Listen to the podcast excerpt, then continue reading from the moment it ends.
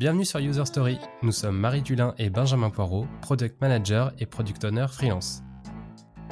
Chaque mois, nous vous faisons entrer dans nos discussions autour du produit, du design et de la tech. Product manager, designer, développeur, entrepreneur, à chaque épisode, nous invitons deux personnes au parcours et quotidien variés pour creuser un sujet et recueillir des conseils pratiques. Le but Vous apporter un regard nouveau sur vos réflexions, tester de nouvelles méthodes et vous permettre d'évoluer dans votre métier. Bonne écoute Hello Benjamin Salut Marie bah, Bienvenue dans User Story. Aujourd'hui, on est avec Rémi Guyot et Roxane Lacotte. Bienvenue Rémi, bienvenue Roxane. Bonjour. On est euh, super heureux de vous recevoir euh, aujourd'hui. Euh, juste avant de démarrer le podcast, je disais à Roxane que j'étais trop content de la recevoir parce que j'écoutais son podcast avant, quand je me suis lancé dans la user research pour apprendre et connaître ce domaine. Donc ça me, ça me, fait trop bizarre de vous avoir. Et puis Rémi aussi avec toutes tes, tes conférences et notamment ton, ton, livre aussi. Et du coup, je me rends compte que je suis le seul non-organisateur de podcast euh, à cette table aujourd'hui. Aïe, Alors tu m'aides bien vite. ouais, c'est ça. euh, bah, pour vous présenter euh, rapidement, on va commencer par toi, Roxane. Euh, bah, tu es co-founder chez, chez Panache. Donc c'est un, un studio de discovery qui permet de faire la discovery as a service, mais aussi vous faites du coaching pour permettre à des équipes de monter en compétences. Euh, tu pourras aussi euh, du coup détailler et, rentrer un peu plus en profondeur si tu le souhaites. Et euh, bah, j'en parle un tout petit peu. Tu as aussi été host du euh, podcast Quote qui parlait de, user research. Est-ce que du coup, avant de démarrer, tu peux te, bah, te présenter rapidement si ce qu'on a dit c'est OK? Et notamment, est-ce que tu peux nous définir ton enjeu euh, principal de ton métier en une phrase et quels sont les 3-4 adjectifs qui te caractérisent Wow Et ben merci, merci avant tout de m'accueillir. Euh, gros moment d'émotion, comme je disais, de, de, ressortir mon micro. Ça fait bizarre, ça fait plaisir. Ça refout un petit coup de pression de me dire qu'effectivement, ça fait depuis septembre que je ne l'ai pas sorti. de mentionner quote, c'est très sympa. Donc euh, effectivement, Roxane euh, Lacotte, j'ai 29 ans, je vis à Lyon avec euh, mon chien, mon mec. Euh, je suis effectivement euh, cofondatrice de Panache, un studio de product discovery. On aide les équipes, comme tu l'as dit, à upskill, euh, muscler leur pratique dans la product discovery par du training, du coaching et aussi sur des missions un peu plus classiques parfois où on va chercher des insights pour eux. Euh, L'enjeu principal de mon métier, en une phrase, c'est chaud, mais si, je devais le résumer en une phrase, pour moi, c'est essayer de rendre ce qui peut sembler complexe simple. Je dis ça pourquoi? Euh, Parce que aujourd'hui, euh, si je fais, euh, si j'essaie de, d'imager un peu la discovery, je pense qu'on peut s'imaginer ça comme une grande jungle avec plein d'arbres, avec plein de fruits. On ne sait pas si on peut les manger ou pas. On ne sait pas si ça va être bon pour notre santé ou pas. Il y a des animaux, pareil. On ne sait pas si c'est des copains. on ne sait pas s'ils vont nous bouffer. Et du coup, on peut un peu être paralysé devant la forêt, là, en mode putain, bah, je vais vers où, je fais quoi? Et si je prends l'analogie contraire, tu regardes la delivery, et là, tu as déjà des routes bien droites, tu as des maisons, tu as des supermarchés. Donc, tu sais un petit peu plus où tu vas. Donc aujourd'hui, je pense qu'effectivement, ce serait savoir comment rendre euh, toute cette forêt euh, un peu moins effrayante, ou en tout cas un peu plus agréable pour s'y jeter. Euh, et des adjectifs qui me définissent. j'ai la patate, grosso modo 90 du temps, pensant du temps, pardon. c'est cool. Je pense être plutôt quelqu'un de bonne humeur.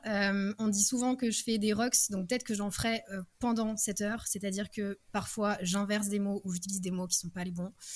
Euh, ça fait rigoler les gens, donc euh, n'hésitez pas à rigoler, ça m'arrive souvent. Euh, et puis voilà, je pense que c'est tout pour moi pour l'instant.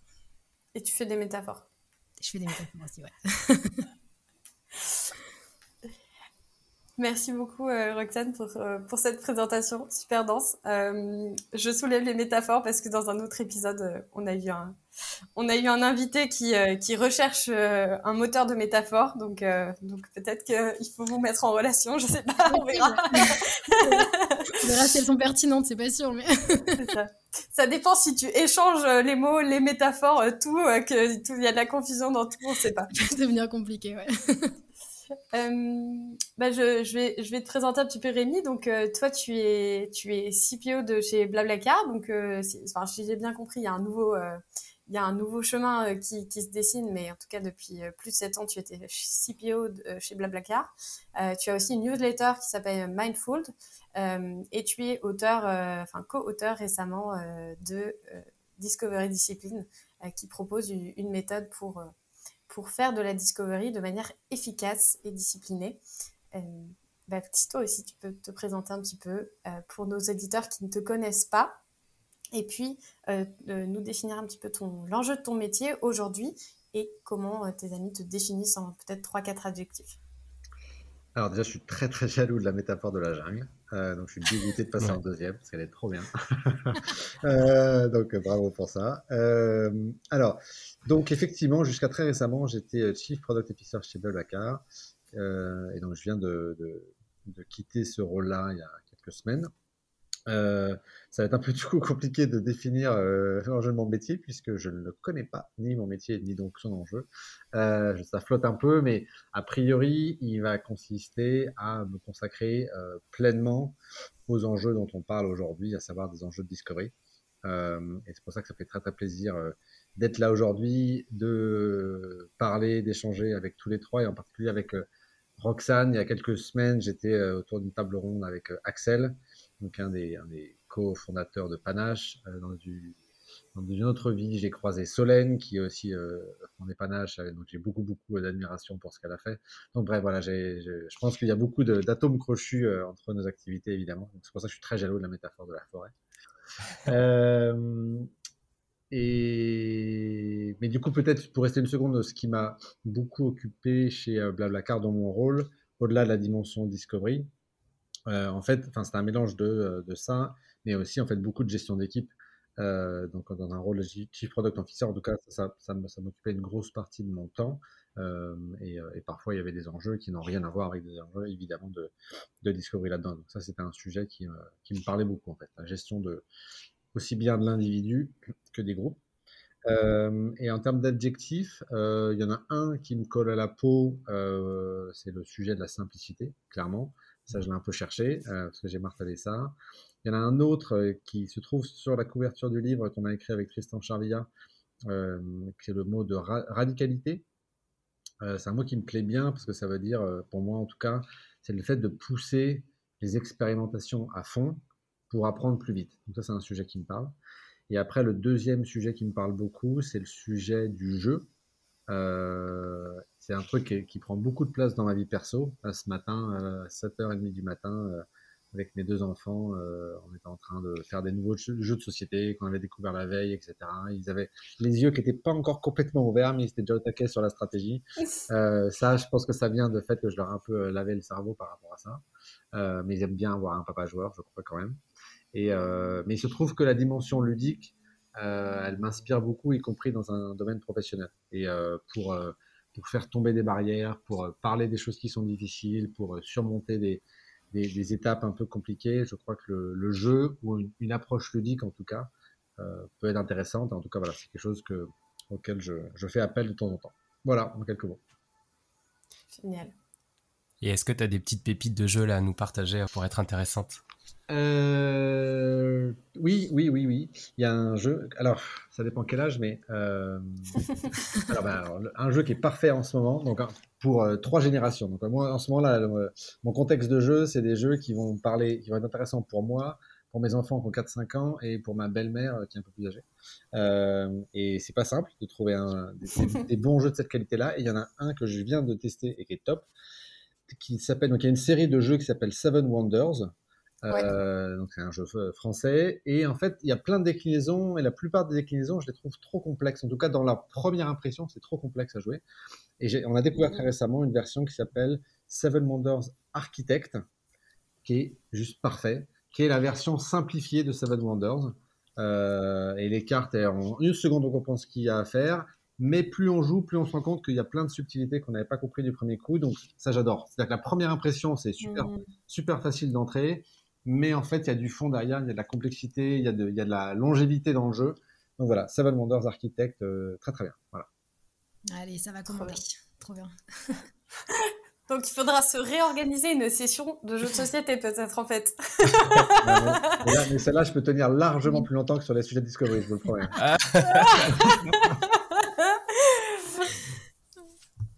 Hmm. ok, alors on se prévoira un week-end en fait. euh, avant de démarrer euh, vraiment le sujet, on s'était dit, ça pourrait être intéressant de savoir un peu quels étaient vos meilleurs moments euh, sur la Discovery. Est-ce que vous avez des, des petites, euh, des petites anecdotes euh, qui vous ont marqué pendant une session, que ce soit euh, qu'elles aient été fun, qu'elles aient été inhabituelles, que ce soit des personnes complètement loufoques ou alors au contraire des, ou alors des insights complètement improbables mais qui vous ont permis d'avancer de manière assez fulgurante sur vos, vos produits. Est-ce que, est-ce que vous avez des choses qui vous reviennent en tête comme ça, qui vous ont marqué? Bah, peut-être moi j'ai deux trucs, les deux premiers trucs qui viennent en tête, vous allez voir, c'est trucs qui n'ont rien à voir. J'ai une, une phrase d'une personne, et après j'ai un, contexte un peu de Discovery. Mais la, phrase, je vous donne juste la phrase, je ne vous donnerai aucun autre contexte. Euh, juste ça partait d'une exploration autour du domaine du voyage. Et la question que j'ai posée à la personne, c'était à une dame qui avait euh, quarantaine d'années. Je lui ai dit, euh, quel est votre, le dernier voyage que vous avez fait? Et sa réponse a été, je ne voyage pas, j'ai un chat.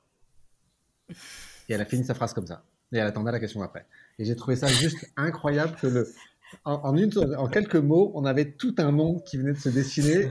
Et c'était le début de la conversation et je me suis dit, ça va être génial. Donc ça, c'était voilà, juste une phrase. Je vous laisse euh, réfléchir là-dessus. Dans le, un contexte de, de, de, de discovery euh, mémorable pour moi, qui a été fondateur dans ma pratique de la discovery, ça a été une expérience, bah, on parle de radicalité euh, ultra intense. Donc on était quatre personnes. Donc, il y avait un, un, researcher, Tristan Charvilla, qui était donc le designer, un prototypeur, une traductrice, parce que c'était en Russie, c'était à Moscou, et moi qui étais un peu le chef d'orchestre de, cette équipe-là. Et pendant 48 heures, on a utilisé une méthode qui s'appelle le, le RITE. Donc, c'est Rapid Iterative Testing and Inspiration. Le, principe, c'est on mélange de la discovery, de la, euh, du prototypage, disons, pas de la delivery, mais en, en, boucle infinie. Quoi. Et on, on, on, conçoit un prototype, on l'expose à des gens, et dès qu'il y a des retours, en fonction de ça, on est capable de tout refaire. Et 48 heures complètement intense, avec traduction simultanée, et à la fin, euh, c'était moi qui faisais la partie research, c'était le researcher qui faisait la traduction, enfin, tous les rôles étaient complètement mélangés, et, euh, et c'était fabuleux. En fait, ce qui était rigolo, c'était juste que quand on est revenu après dans nos bureaux, c'était, ça paraissait absurde la manière dont on bossait avant. C'est que d'un seul coup, on avait passé un, temps très, très compressé, mais on avait fait des bonds de géants en avant, avec une sorte de d'infusion de retour utilisateur instantané en permanence. Et après, on se retrouve devant nos écrans à essayer de se poser des questions. Tiens, mais en fait, est-ce qu'on pense que c'est ça une bonne idée alors qu'on venait d'avoir accès à une sorte de drogue qui nous donnait toutes les réponses en live, quoi. Et après, le fait de revenir en mode ralenti, le décalage entre les deux était, euh, était fascinant. Et donc ça, ça m'a, ça m'a forgé dans le besoin d'avoir des retours, enfin une exposition à des retours utilisateurs en permanence. Voilà, ça c'est un, moment fondateur pour moi de, de voilà. Trop bien. Et c'est quelque chose que vous avez dupliqué par la suite, de, euh, de revenir dans ces moments un peu euh, en groupe, ensemble, à chercher fort et loin et changer les rôles de casquette ou, ou il, se trouve que c'est, un truc qu'on n'a pas utilisé beaucoup parce que c'est un peu le bazooka.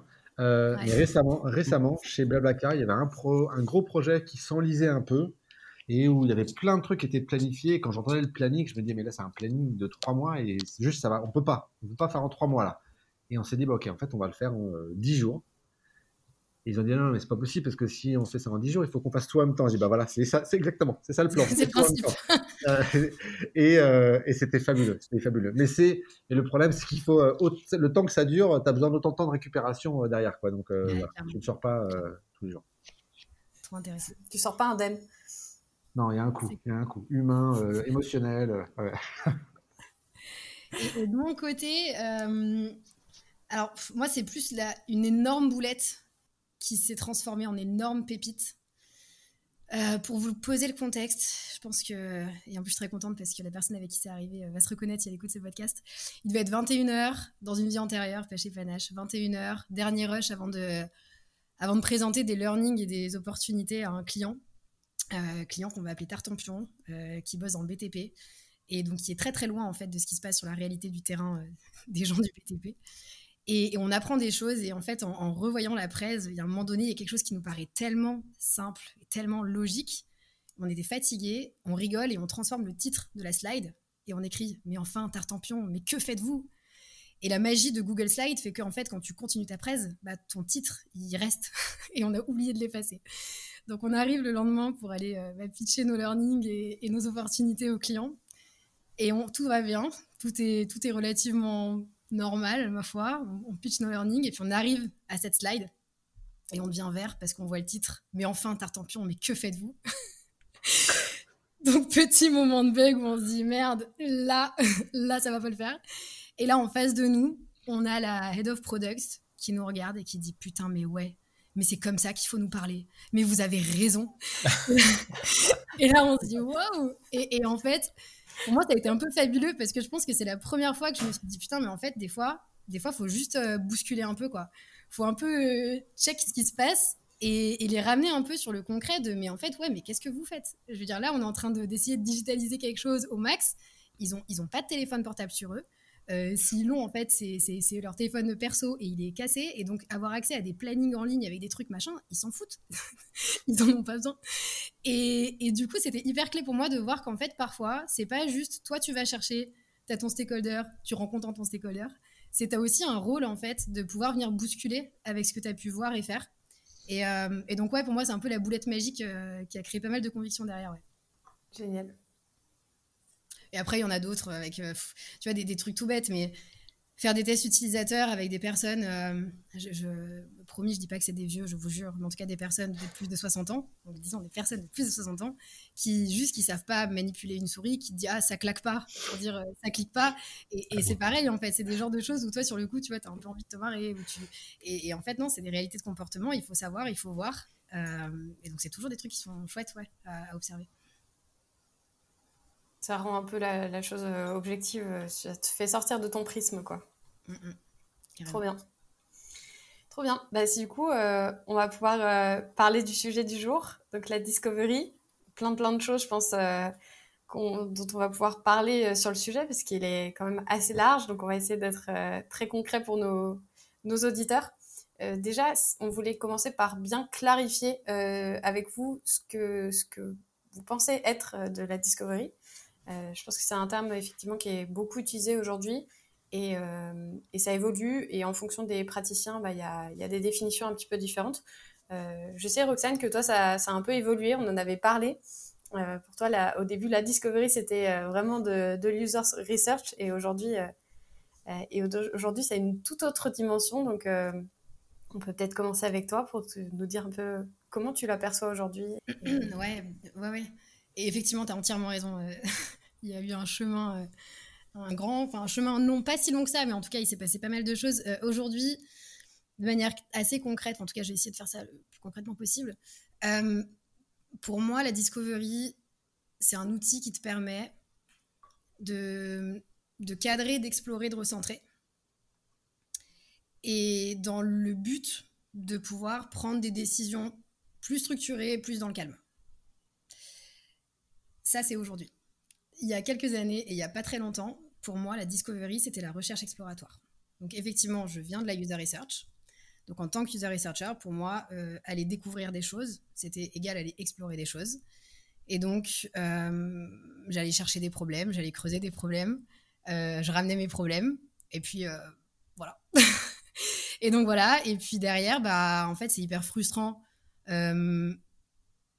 c'est très frustrant en fait d'être expert en problème et puis de pas savoir si derrière c'est utile, de pas savoir en fait euh, bah, comment les comment les autres équipes vont prendre le bout. Euh, donc pour moi, petit à petit, là où la discovery c'était égal à la user research il y a quelques années, j'ai la conviction aujourd'hui que la user research c'est un des outils de la discovery. C'est pas le seul, c'est loin d'être le seul. C'est un outil qui est hyper cool, hyper pratique, qui te permet vraiment de creuser euh, avec des vraies personnes, avec des vrais clients, ce qui se passe. Mais c'est pas le seul outil. C'est cool si tu le maîtrises, c'est pas grave si tu le maîtrises pas pour faire la discovery. Et donc ouais, aujourd'hui pour moi c'est beaucoup plus large. Ça va de comment tu vas comment tu vas cadrer euh, la zone du problème que tu veux explorer. comment tu es sûr déjà de savoir pourquoi, pourquoi toi tu bosses dans ta boîte, c'est quoi les objectifs de ta boîte, et juste mettre un, petit peu le, temps mort là-dessus et, cadrer du coup pourquoi tu vas aller explorer quelque chose, aller explorer et surtout derrière recentrer, c'est le plus important. je pense que c'est vraiment la, le, prisme total que moi j'y vois en tout cas, c'est ça, c'est là j'ai fait une rocks par exemple, le prisme total. L'intégralité du process du coup pour moi aujourd'hui. Et on n'a pas noté. Hein. Ah ouais, non, mais là, c'est subtil. Hein, ça passait bien, ça passait très bien. Ah ouais, là. Donc, l'intégralité du process pour moi aujourd'hui, c'est cadrer, explorer, recentrer. Et, euh, et qu'est-ce qui a fait que tu as évolué dans ta manière de, voir ce, cette pratique et de la voir plus globalement?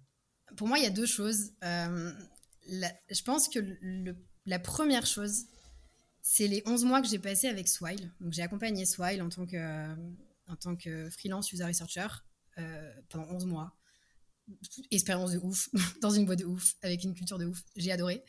Euh, mais en fait, c'était c'était compliqué pour moi d'avoir de l'impact euh, et d'aider réellement les équipes parce que parce que justement, je suis un peu arrivée avec mes gros sabots et ça aujourd'hui c'est facile à dire parce que il y a le recul, mais je suis arrivée avec mes gros sabots en disant ok, on veut lancer ce nouveau marché, on veut lancer ce nouveau produit, t'inquiète, moi je vais tout explorer, après je reviens. et, ça, a été, ça a été une erreur parce que au final, je pense que c'est un moment où j'ai réalisé que tu pouvais très très très rapidement, même si c'est pas ce que tu souhaites, très rapidement avoir un décalage entre ce qui se passe en user research, qui peut très vite être quelque chose un petit peu chapeau euh, et long, versus ce qui se passe dans la réalité du produit où il faut aller vite, faut shipper, faut tester. Et en fait, parfois, tu fais pas de discovery, parfois, t'en fais, t'en fais avec de la research, t'en fais pas avec de la research. Et, juste avec ma casquette de user researcher, je me suis dit mince, j'ai pas attaqué la chose euh, comme j'aurais pu. J'ai eu de l'impact en, accompagnant les équipes au quotidien, donc euh, en bossant avec euh, les gens du marketing, en bossant avec les product designers, mais je pense que ça aurait pu être beaucoup plus fort si j'étais allée creuser avant, beaucoup plus loin. C'est quoi l'objectif en fait de départ? Pourquoi je suis là et, comment je peux vous aider en fait? Et donc là, je pense que ça a été le premier signal pour moi. Et deuxième signal, c'est tout bonnement euh, bah, ma rencontre avec mes associés, donc euh, Axel, Solène dont on parle, euh, Clément aussi. Axel, Solène qui sont issus du product management. Et en fait, quand on a réussi donc à, faire le croisement et, à mettre ensemble, à mobiliser nos expertises, là on s'est dit ouais, en fait, les deux se combinent très très bien. L'un va pas sans l'autre. Et du coup, ça rejoint pas mal aussi sur la partie pouvoir prendre des décisions et pas forcément être en haut euh, et, pas avoir de, vision concrète sur le produit. Ça rejoint pas mal ton approche, moi, mis sur le euh, fait de rendre, euh, de prendre des décisions justement et de, savoir exploiter cette discovery et pas toujours être dans la divergence. Est-ce que toi aussi, tu as eu un petit peu une évolution peut-être de, ce, de cette définition de la discovery ou, ou en tout cas de, son appréhension de, de ta part ou de la part de tes équipes? Bah, déjà, je suis, très très déçu parce que je pense que euh, je pensais qu'avec Roxane, on aurait beaucoup plus de désaccords que ça et malheureusement, on va, ah souvent, on va souvent se répéter. Hein. Mais euh, euh, en fait, moi, je, le, en fait, Le mot discovery, c'est un mot que j'ai commencé à utiliser très récemment et pendant très longtemps d'ailleurs, le processus, la méthode de travail qu'on décrit ne s'appelait pas du tout méthode de discovery. Enfin, nous, c'était juste notre méthode c'était notre méthode de travail en fait. C'est comme ça qu'on bossait, on n'appelait pas ça Discovery. Et c'est à la fin, on s'est dit, ah, mais c'est ça en fait la manière dont il faut le positionner pour que ça parle aux gens. Mais nous, c'était beaucoup plus. Enfin, on n'avait pas ce concept-là euh, euh, estampillé dans notre tête quand on travaillait. Moi, là d'où je viens, c'est plutôt d'un angle de designer. C'est-à-dire qu'avant avant, d'être CBO, moi j'ai vraiment un passé de, de designer. Et, moi, en fait, je me rends compte maintenant que ce qu'aujourd'hui on appelle un processus de discovery, moi à l'époque c'était des mécanismes de défense face au product manager. C'était, je bossais avec des PM qui savaient pas ce qu'ils voulaient et je les forçais à clarifier leur brief avec des questions un peu chiantes. Euh, et donc c'est là où avec Tristan on leur disait, euh, ok on a bien compris l'enjeu business là, mais juste dites-nous c'est quoi le cas utilisateur qu'on cherche à résoudre? Et disait, bah, il y a celui-là, il y a celui-là, et puis il y a celui-ci, etc. Dit, ok, très bien, il y en a 12. Mais si on devait en choisir que un, ça serait lequel? Ah bah, on peut en choisir celui-là et celui-là. ok, très bien. Donc là, on a le top 3, top. Maintenant, si on n'a pas le temps d'adresser les trois. Et donc, c'est des mécanismes de défense. Et je pense qu'il y avait un mélange à l'époque un peu de paresse. C'était de se dire, Non, mais l'idée d'explorer 12 cas utilisateurs, alors qu'à la fin, les contraintes techniques font qu'on ne pourra pas tous les adresser de toute manière, ça me fait un peu chier d'explorer pendant des heures 40 000 scénarios et 40 000 interfaces qu'on ne pourra pas construire de toute manière. Donc plutôt que faire 40 sacrifices plus tard, essayons de faire une super version d'un truc. Et donc c'était ça en fait. Au départ, et donc avec le recul, tout ça, il y a beaucoup d'écho avec ce, ce, dont parle Roxane, le fait de, cadrer, le fait d'explorer, etc. C'est exactement ça. Il y a de la place pour de la divergence, il y a de la place pour explorer, pour découvrir des choses qu'on ne connaît pas, mais il y a besoin d'énormément de cadres. Et c'est pour ça que ce qui me parle énormément de ce que tu dis, Roxane, c'est quand tu parles de travail de discovery sans user research, bien sûr que c'est possible, puisque une partie du travail de discovery vise à clarifier ce qu'on veut construire une part de la réponse, elle est ce dont les utilisateurs ont besoin, mais il y a une part de la réponse, c'est qu'est-ce qu'on veut construire? Ou qu'est-ce qu'on peut construire, ou qu'est-ce que parmi tous les chemins possibles auxquels on décide de prendre? Et c'est pas vrai que la, la user research répond à toutes ces questions-là. C'est pas vrai. Donc, il faut l'intégrer parmi d'autres outils.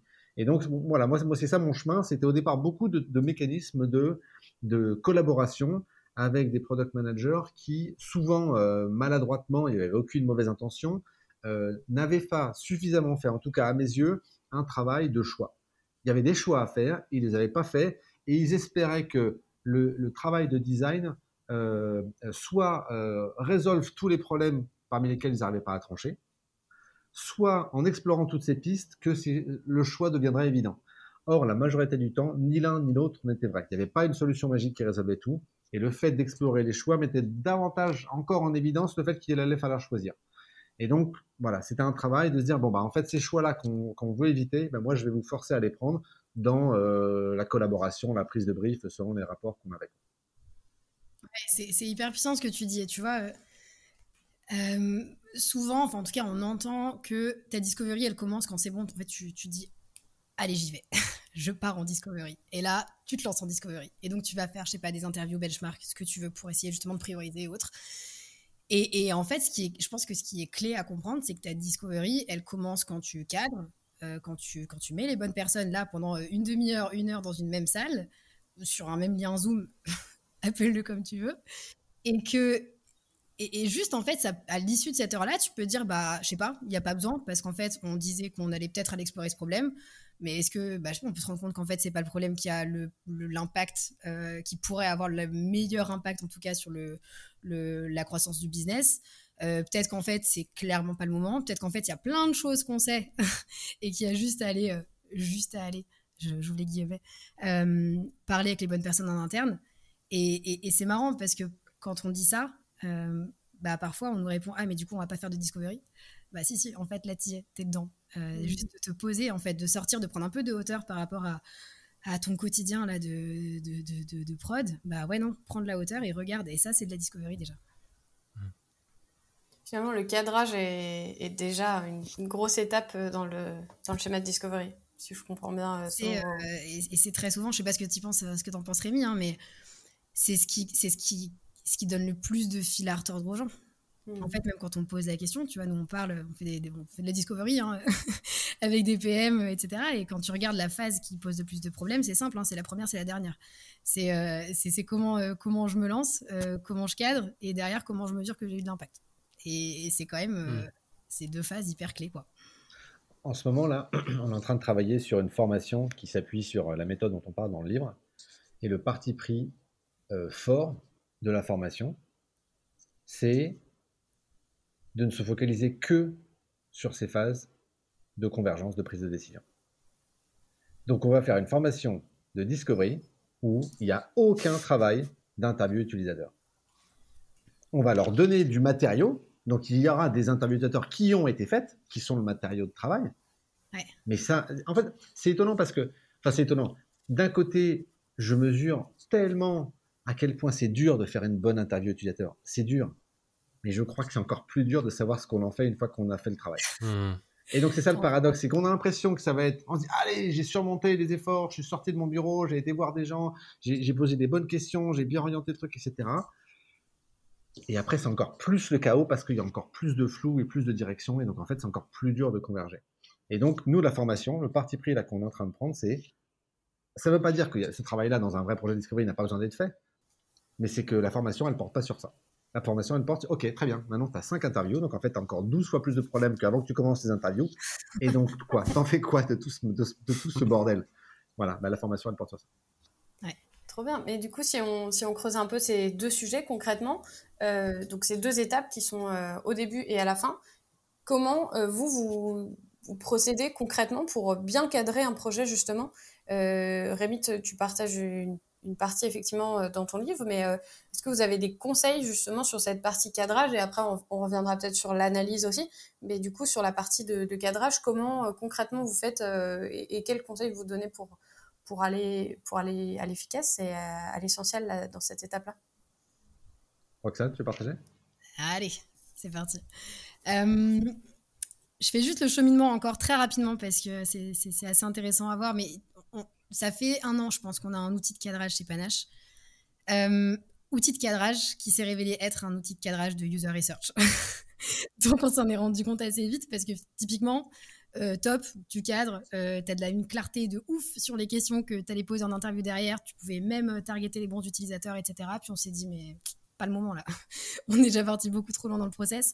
Donc on a remanié ça. Et, et pour nous, ce qui est clé, la manière dont on cadre, la première phase, le premier moment, euh, qu'on propose aux équipes, c'est de s'aligner.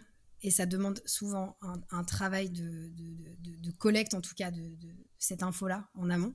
C'est de s'aligner sur c'est quoi le grand objectif de la boîte et c'est quoi euh, l'impact qu'on peut avoir, nous, en tant qu'équipe, euh, dans le produit pour rejoindre cet objectif, pour supporter cet objectif.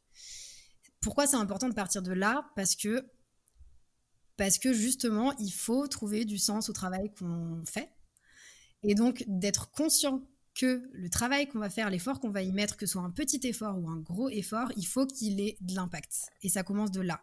Et donc, partir directement sur c'est quoi le problème, on se pose quoi comme question, qu'est-ce qu'on va apprendre bah, En fait, si t'es pas sûr que ce que tu vas apprendre, c'est un impact sur ton business, il faut pas que tu apprennes tout de suite, en fait. C'est, pas pour maintenant. Donc, commencer par ça, juste poser. Et ce qui est assez intéressant, c'est que souvent, souvent, on se rend compte qu'en fait, les, que ce soit des product manager, product designer, autre type de profil, ils savent pas trop, ils sont pas hyper conscients en fait de l'impact qu'ils ont sur leur business et de comment leur terrain d'action au quotidien ça doit impacter ce business. Donc déjà juste de se poser, de se dire prenons le temps de la réflexion, il est là. Et du moment où on a ça, et même si c'est pas hyper clair, hyper précis, c'est pas grave, c'est notre point d'encre. On a ça et de là on se dit ok sur ce scope là, qu'est-ce qu'on veut apprendre? Qu'est-ce qu'on sait pas du tout? C'est quoi nos zones d'ombre? Euh, C'est quoi les choses euh, où on pense savoir, on n'est pas sûr de savoir? Et à partir de là, on est en capacité de savoir déjà dimensionner ce problème. Et du moment où on a bah, justement ces choses qu'on connaît pas, ces choses qu'on connaît peut-être, euh, les zones d'ombre, etc., on va se dire, bah, pour répondre à ces questions, qu'est-ce qu'on peut faire?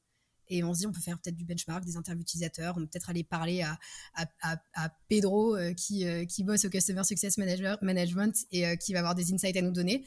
On map ce qu'on va faire. Et du moment où on a cette map, on reboucle par rapport à la réalité du terrain. Donc ça veut dire, est-ce que les activités qu'on s'est données, ça passe dans le vrai temps, dans la vraie vie qu'on a là, ou est-ce que c'est too much? Et de ce moment-là, on voit s'il faut qu'on voit un truc un petit peu plus petit, ou, euh, si on peut partir avec cette feuille de route-là. Si, euh, si je reformule, pour être sûr d'avoir bien compris, c'est... On... on sent qu'il y a un truc. On a besoin quand même de, de s'aligner. On se dit qu'on on veut savoir pourquoi on fait les choses. Ouais. Euh, et ça, du coup, je serais aussi curieux de savoir euh, quels outils, quelles méthodes, comment, quelle forme ça peut prendre, comment on aligne les gens, comment euh, comment tu arrives à aller choper de l'information, des fois avec des, des, parties prenantes un peu plus hautes qui sont pas forcément très dispo, qui n'ont pas encore peut-être mmh. maturé cette, cette notion-là. Et du coup, une fois que tu as cette, ce matériel, l'idée c'est de se dire, OK, maintenant je commence à, à aller chercher de l'information. Tu parlais de benchmark, tu parlais de customer success pour euh, bah, essayer de voir euh, justement les, informations que je récupère, comment ça sort, euh, comment ça s'organise, comment ça s'illustre dans notre, dans notre alignement, dans l'alignement de la boîte. En gros, l'objectif, je vais répondre à tes deux questions l'une après l'autre. la première sur être conscient des objectifs de ta boîte et d'être conscient de toi, ton impact sur ces objectifs-là. soit tu la chance euh, de bosser dans une boîte où il y a un niveau de clarté qui est mmh. bon là-dessus. tu, as des, je sais pas, un, kick-off de quarter qui démarre en donnant justement ces objectifs-là. Dans certaines boîtes, c'est un peu moins clair que ça. Donc là-dessus, nous, ce qu'on encourage, c'est soit de pousser les équipes avec leur niveau de compréhension à faire le premier pas et à dire ok par rapport à ce que je sais par rapport à ce qu'on voit avec l'équipe. Euh, voilà ce qu'on pensait de l'objectif business même si l'objectif business en général il doit être assez clair. Et surtout voilà ce que euh, ce que pourrait être notre objectif au sein de l'équipe. Si c'est pas possible de prendre du temps à un stakeholder pour faire ça en synchrone dans une même salle faire une proposition et aller voir euh, son manager, aller voir le CEO si c'est une boîte, une, structure plus, plus petite, et confronter et dire voilà, voilà l'impact qu'on pense pouvoir avoir sur le business. Est-ce qu'on est OK là-dessus? Est-ce qu'on est aligné ou est-ce qu'il y a autre chose? Et ce moment d'alignement-là, pour moi, il est clé.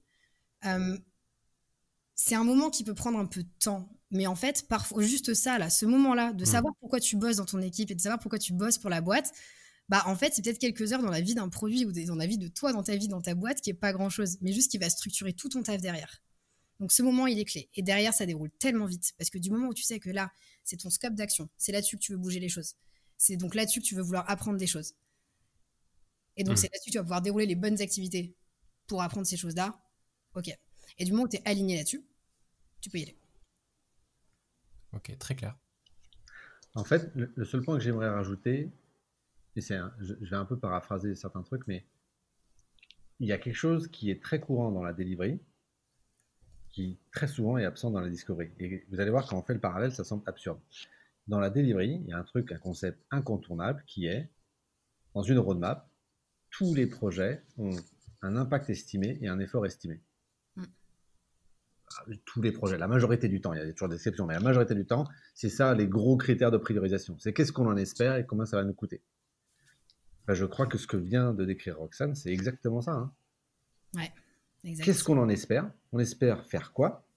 Et, après, le, la, particularité qu'on amène dans, dans, la méthode, c'est nous on parle de time box de discovery. C'est-à-dire, on, admet, on est prêt à investir combien de temps? Et le concept de la discovery open bar, infini, on verra comment, quand on sera arrivé, etc., ça n'a aucun sens. Et c'est pas possible, en fait, juste économiquement pour une entreprise de se dire, on, entame des, des, projets et ça peut nous prendre une semaine, un an, un mois, on ne sait pas, on verra bien. C'est pas possible, en fait.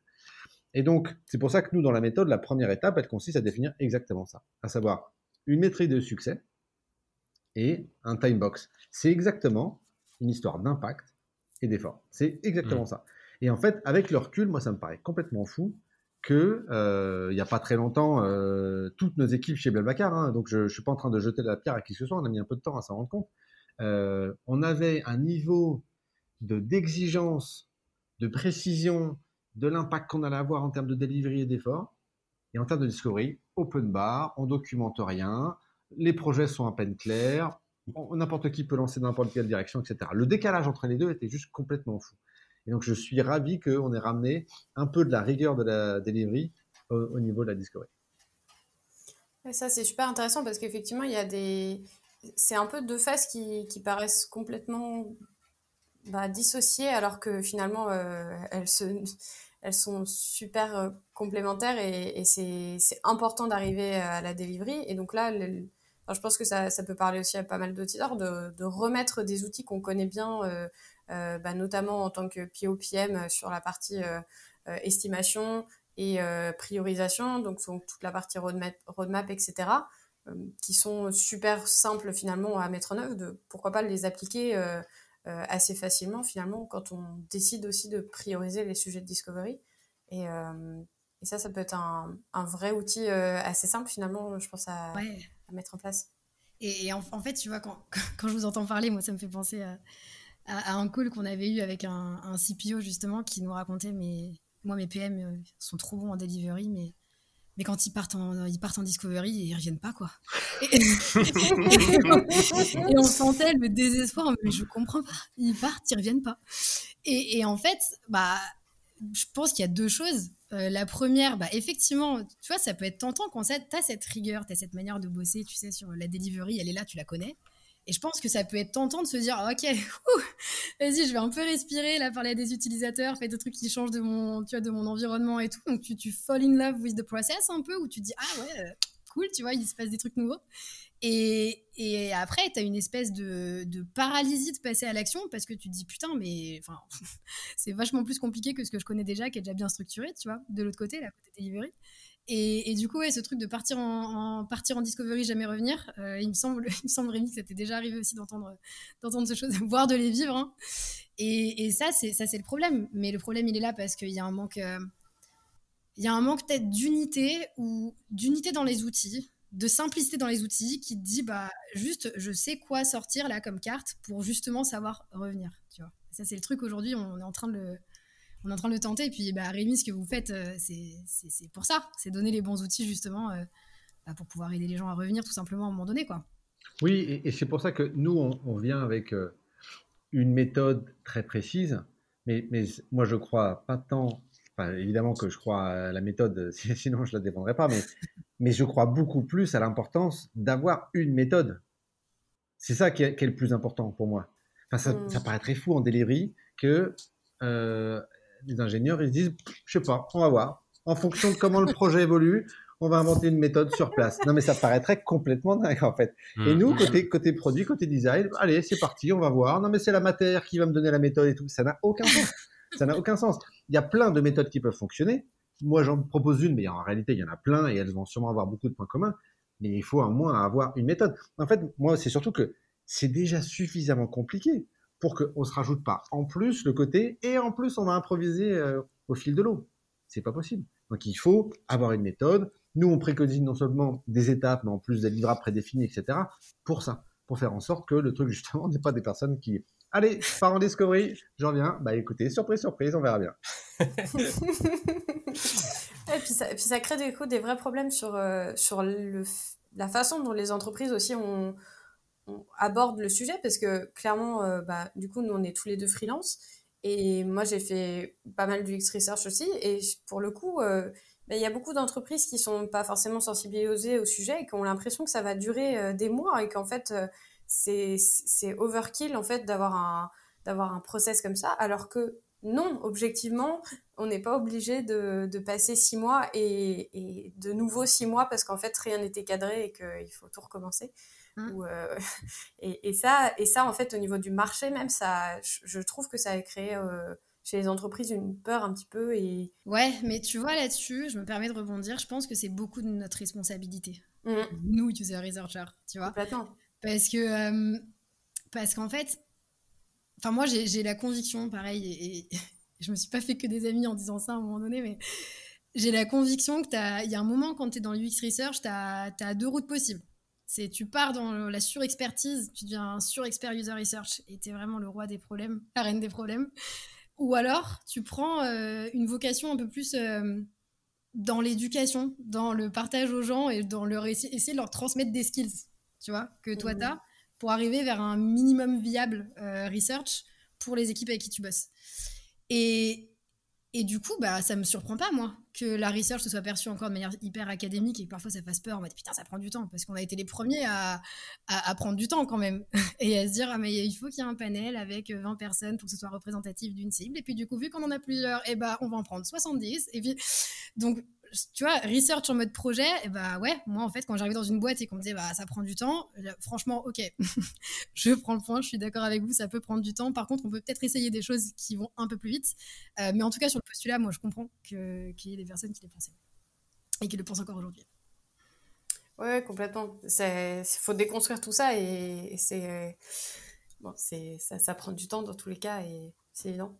Et, sur ça, justement, bah, quand une fois que vous avez cadré bien le projet, comment euh, comment alignes justement ces, tous ces outils par rapport aux, éléments qui sont cadrés? Parce que euh, ben, je pense qu'on parle beaucoup des entretiens utilisateurs, mais il y a énormément de choses qui sont pertinentes, euh, qui sont pour le coup des méthodes sur plein plein de plein de sujets, ou en tout cas des, des outils, parce que tout n'est pas forcément toujours cadré. Mais comment vous alignez justement les, les objectifs et avec bah, tout simplement euh, les outils qui vont être utilisés pour, euh, pour les atteindre.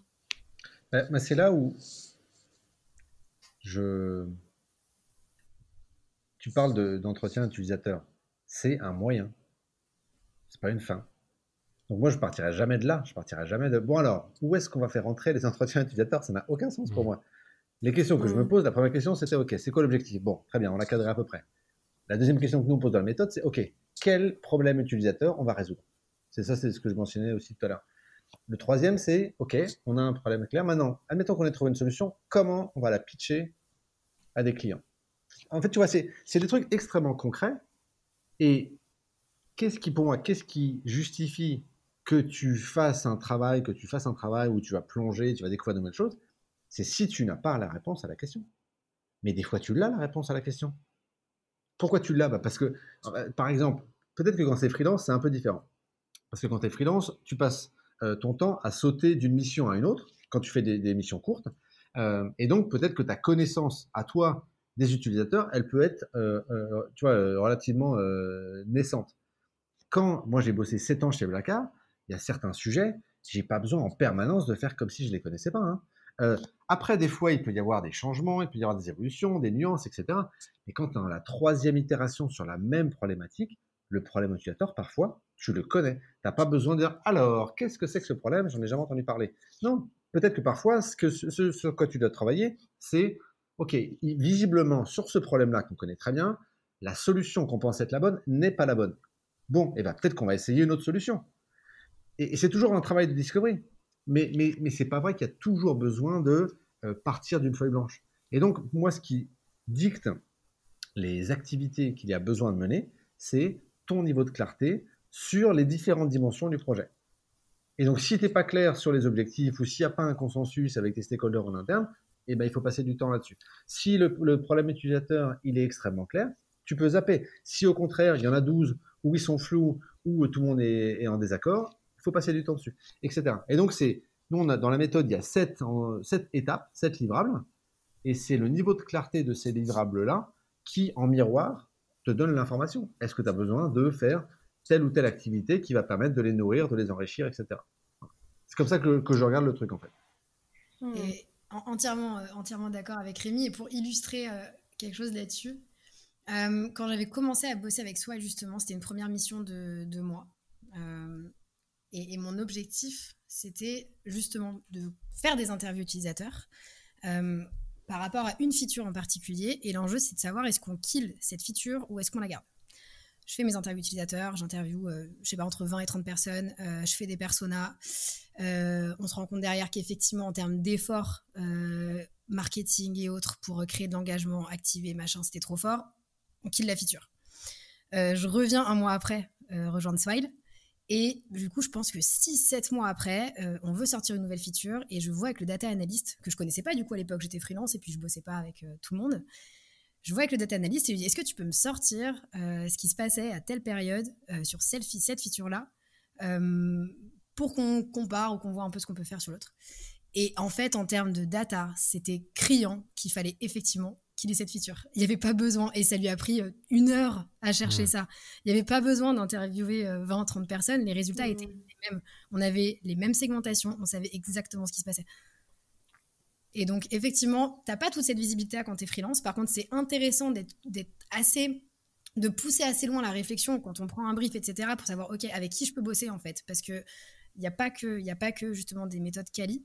Et, et là, c'était, c'est-à-dire, c'était deux mois contre 45 euh, minutes de taf pour le même résultat.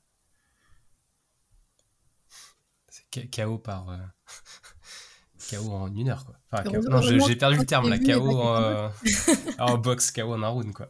C'est ça. Euh, et alors, je voulais juste, pour vous, comment on sait que l'étape de cadrage, elle est réussie? Comment on sait que, que tout le monde est aligné et qu'on va tous bah, aller dans la même direction et qu'on va pas euh, au bout d'un moment euh, il y a encore des, on va rediverger sur un truc en se rappelant que ah oui mais non moi j'avais pensé à ça enfin comment on sait qu'on est bien alignés tous ensemble? Euh, Là-dessus, c'est peut-être là où on, diverge un petit peu avec Roxane. C'est-à-dire que pour moi, il n'y a pas une étape de cadrage. en fait, pour moi je, moi, je découpe encore plus finement le truc et ce qui fait que c'est plus fluide. Enfin, plus fluide. C'est l'étape de cadrage, elle, est un peu en permanence. C'est-à-dire que je crois que le cadrage, la, première étape de cas dont on parlait, les objectifs, le, fait d'accorder, de, de, se mettre d'accord sur combien de temps on va, on va accorder, c'est une première étape. Mais en réalité, euh, le risque de se perdre, il est en permanence.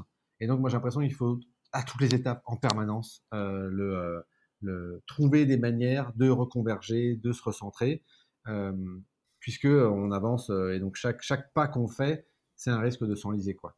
Donc, le fait, par exemple, de, de se mettre d'accord sur, OK, comment est-ce qu'on va raconter l'histoire au client une fois qu'on aura la solution, ce qui est un truc, une étape complètement contre-intuitive pour plein de gens, puisqu'à ce stade, on ne connaît pas encore la solution. Pourquoi est-ce que ça, on le définit? C'est une manière de continuer le travail de cadrage, pas simplement d'un point de vue objectif euh, business, pas simplement d'un point de vue problème utilisateur. Là, c'est vraiment l'angle euh, go-to-market, euh, angle marketing, etc. Et en réalité, c'est un travail de cadrage parce que si on est clair sur la manière dont on va vendre, dont on va raconter l'histoire, il y a plein de solutions qui dégagent plein, plein de trucs on se dit ouais, ça pourrait résoudre le problème, sauf que ça, c'est une solution que personne ne va comprendre.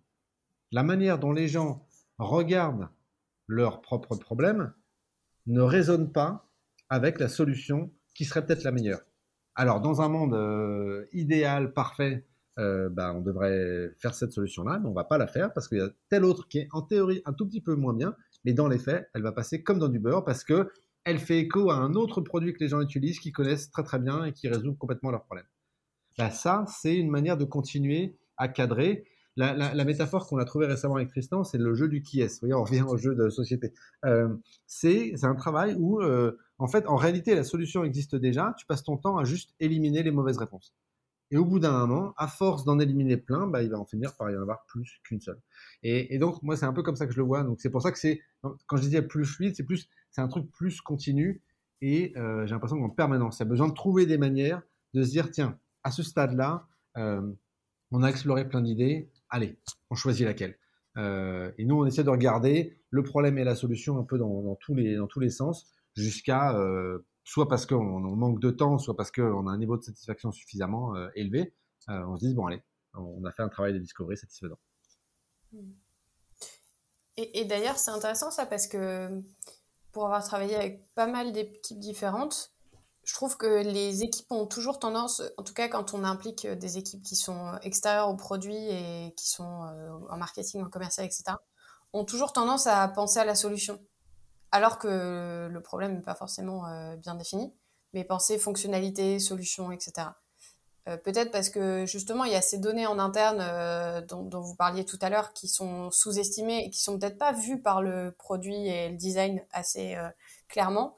Et donc peut-être que déjà, ils prennent, ils prennent un pas d'avance en fait grâce à ça. Mais, mais je trouve ça intéressant justement pour relier enfin cette étape de, définition un petit peu mode tweet de tweet marketing euh, commercial que tu peux que tu peux faire pour euh, pour vendre ton produit. Je trouve ça intéressant aussi pour euh, aligner non pas seulement les équipes produits et design, mais aussi bah, toutes les sphères de l'entreprise et, finalement avoir une solution qui, qui, est plus pertinente et qui, qui est pas simplement fonctionnelle ou, ou graphique ou autre.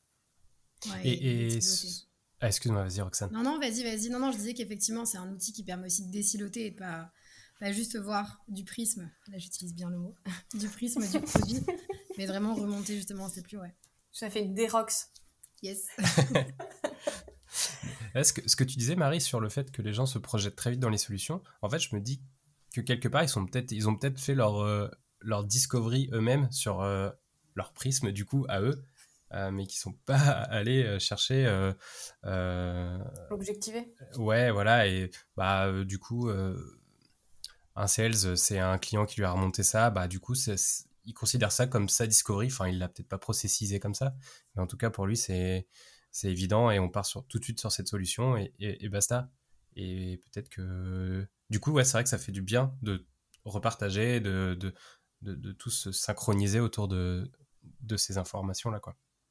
Et, et, après, j'irais pas, j'irais pas forcément dire de, de tout se synchroniser autour de la discovery ça fait un peu la, la secte qui vient vers un, totem central Discovery. Je pense que c'est, enfin, c'est, un peu plus, un peu plus diffus que ça. Mais par exemple, moi, j'ai, je vais donner l'exemple de Hitch avec qui j'avais bossé. Ils étaient venus vers moi il y a un an en me disant euh, là, là, pour euh, kick-off euh, l'année prochaine, on aimerait une grosse discovery sur nos passagers, nos drivers et vraiment comprendre là qu'est-ce qui se passe. Je suis là, ok, cool. c'est du business pour moi en tant que freelance, je suis contente. et en fait, ce qui se passe, c'est que je leur ai demandé en fait, donnez-moi un peu accès aux choses que vous avez aujourd'hui. Et là, je me suis littéralement, mais je, mine d'or, ils étaient je sais pas, une cinquantaine de personnes euh, dans dix services différents à faire de la discovery, côté product, côté ops, côté marketing, côté com, le CEO, tout le monde. Et donc en fait, il y avait des trucs de mais de dingue qui étaient connus par tout le monde, mais juste pas partagés, vraiment pas partagés. Et donc plutôt que de faire une grosse discovery où on va apprendre plein de nouvelles choses et puis comme ça on a un état de l'art de ce qui se passe aujourd'hui, bah, pour avoir cet état de l'art, on a juste mis en place les bons process pour que euh, bah, ça redevienne un peu central et qu'ils puissent juste à minima communiquer ce qu'ils savaient déjà. Et rien que ça, franchement, ça débloque parce que tu, tu te rends compte que tu n'es pas en train de bosser et d'apprendre des choses qui partent et qui reviennent pas aussi.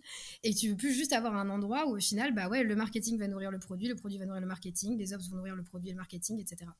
Hmm. Même si c'est pas le langage, parce qu'on dit souvent, oui, un sales, un sales, ça sait pas faire des calls de discovery, bah c'est normal en fait. Son rôle à lui, c'est de, c'est de vendre un produit, c'est de capter des problèmes, c'est vrai, mais avec une intention derrière. Par contre, euh, il y a des choses à en tirer. Il y a vraiment des choses à en tirer. On peut pas dire on prend pas parce que c'est un sales qui l'a fait. Donc, si je synthétise un peu le, le conseil général de tout ça, c'est d'aller regarder ce qu'on a déjà en interne et considérer que c'est déjà de la discovery en fait euh, qu'il n'y a, pas que la partie entretien et pas chercher la, pas chercher l'entretien utilisateur comme une fin en soi. Pour moi, c'est clé.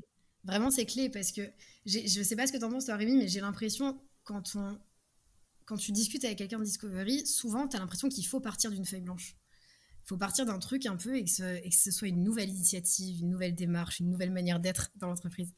Et c'est dommage en fait, parce qu'il y a plein de data, il y a plein de gens que moi j'appelle les frontline people en fait, qui passent leur journée littéralement à parler avec les utilisateurs. Ils s'arrêtent pas, que ce soit le customer, les sales, euh, le, care, il y a plein, le CEO, les fondateurs. Enfin, je veux dire, c'est quand même des gens, euh, ils ont ils ont une connaissance. Moi, je crois pas, vraiment, je ne crois pas du tout aux fondateurs illuminés qui a de l'intuition. Et du coup, les gens qui disent Ah non, mais mon fondateur, il construit sur l'intuition, en vrai, ça n'existe pas. Euh, il peut avoir des opinions fondées, fortes, mais il en connaît des choses. Il connaît son marché, il a pitché sa boîte à des investisseurs, euh, il parle en fait avec ses utilisateurs, il, de, il pitch. Bref, il y a des choses à savoir. Et, pour moi, déjà, déminer, comprendre, la ressortir un peu, euh, soulever les tapis de ce qu'il y a dans la boîte, bah, c'est une mine d'or à chaque fois. je suis entièrement d'accord avec ça. Et et je pense que le. En fait, c'est marrant parce qu'à l'instant, là, juste avant qu'on commence à enregistrer le podcast, il y a euh, Valentin Ménard, qui est un, senior product manager chez Mano Mano, euh, qui avait euh, relu tout le livre avant qu'il sorte, donc il a fait plein de, plein de commentaires, etc. Il nous a vachement aidé à clarifier certains passages. mais en réalité, il l'avait jamais appliqué. il avait juste lu le livre et, puis avec son, son, expertise d'avant, il nous a donné ses commentaires. Et là, il a commencé à l'appliquer euh, sur des vrais projets, euh, etc. Et, il m'expliquait à l'instant que une des valeurs euh, qu'il avait sous-estimées, c'était à quel point ça enrichissait sa manière d'interagir avec ses collègues, avant tout. dans la manière de poser des questions, dans la manière de dire bah, en fait ce qui me manque c'est ça et donc c'est ça que je vais aller chercher en parlant à un tel, etc. donc oui, je pense qu'il y a énormément de, vertus absolument à aller chercher ça et et je crois que le, il y a un grand manque d'humilité quand euh, nos fonctions, produits, research, design, on regarde les gens un peu de haut, on leur dit ah mais les gens ils parlent que des solutions, euh, etc. Euh, bah oui parce qu'en fait personne n'achète de problème. Il n'y a pas de client qui achète de problème déjà. Ça. Ce qu'ils achètent c'est une solution. donc donc c'est notre taf. C'est nous, c'est à nous de faire le travail de déconstruction. C'est à nous quand on parle avec quelqu'un qui ne sait pas s'exprimer autrement qu'en solution d'aller décortiquer, de dire, bah, tiens, cette solution, pourquoi est-ce que tu penses qu'elle marcherait? Qu'est-ce qu'il y a derrière? Et, si cette solution, euh, en alternative, on, la construisait, est-ce que ça pourrait fonctionner aussi, etc. Et le côté, non, non, mais en fait, nous, on a le langage qui est le bon, le langage du problème, et on va éduquer les autres sur ça. Un, c'est un peu humiliant. Euh, deux, ça marche jamais. Euh, et puis trois, ça veut dire qu'on comprend pas du tout des gens avec qui on est censé interagir au quotidien. Et, ça, c'est un petit paradoxe qui m'a toujours fasciné. C'est en notre communauté, qui est obsédé par l'empathie utilisateur a souvent une absence d'empathie totale pour les gens qui travaillent dans d'autres domaines d'activité. Ça me paraît complètement fou. Et donc, c'est moi, le, les, les, principes de bonne pratique de user research, commençons par les appliquer pour nos collègues. Et donc, on, a de l'empathie pour eux, on, essaie, on est curieux de comment est-ce qu'ils fonctionnent, et de pourquoi est-ce qu'ils regardent les choses de cette manière-là, etc. Et nous, après, ben, on fait notre travail de professionnel et on essaie de, de, convertir ça en choses qui sont utiles pour nous, plutôt que d'avoir le côté en, haut de la montagne on explique aux gens comment est-ce qu'ils devraient bosser. Je trouve ça vraiment. Enfin, avec le temps, et je dis ça, et encore une fois, je, me flagelle en disant ça parce que j'ai fait partie de ces, personnes-là. Mais récemment, je me suis rendu compte qu'il y avait un côté très hautain et un peu à côté de la plaque, en fait. Et donc, le côté, on va éduquer les gens. Ah, je crois pas, on va surtout apprendre, en fait. On va surtout apprendre de, ces gens-là qui ont accumulé des connaissances folles dont on a besoin. Donc, ayons euh, les bonnes manières d'aller euh, essayer d'être curieux de, de pourquoi est-ce qu'ils voient les choses de cette manière-là. Ouais. Je suis hyper contente qu'on en parle. Franchement, merci pour le sujet parce que je suis euh, entièrement d'accord avec toi. Et c'est bien que le message passe. Donc la curiosité, deuxième conseil, à tous les étages. Oui, et pas que en direction des utilisateurs, exactement. Mm. On a du coup un peu parlé du cadrage. On a vu qu'il y avait aussi la partie euh, du coup euh, exploration slash euh, user research. Et il y a la troisième partie. On, sent, sent l'hésitation. Ouais. je le dis, je le dis pas du coup. C'est ça. Euh, et, et, un des, bah, du coup, euh, le, troisième, on va dire, chapitre euh, ou volet de, de, ce, de, ce, dont tu parlais, Roxane, tout à l'heure, c'est aussi comment exploiter, restituer tout ça, comment savoir que, que notre travail a un retour sur investissement.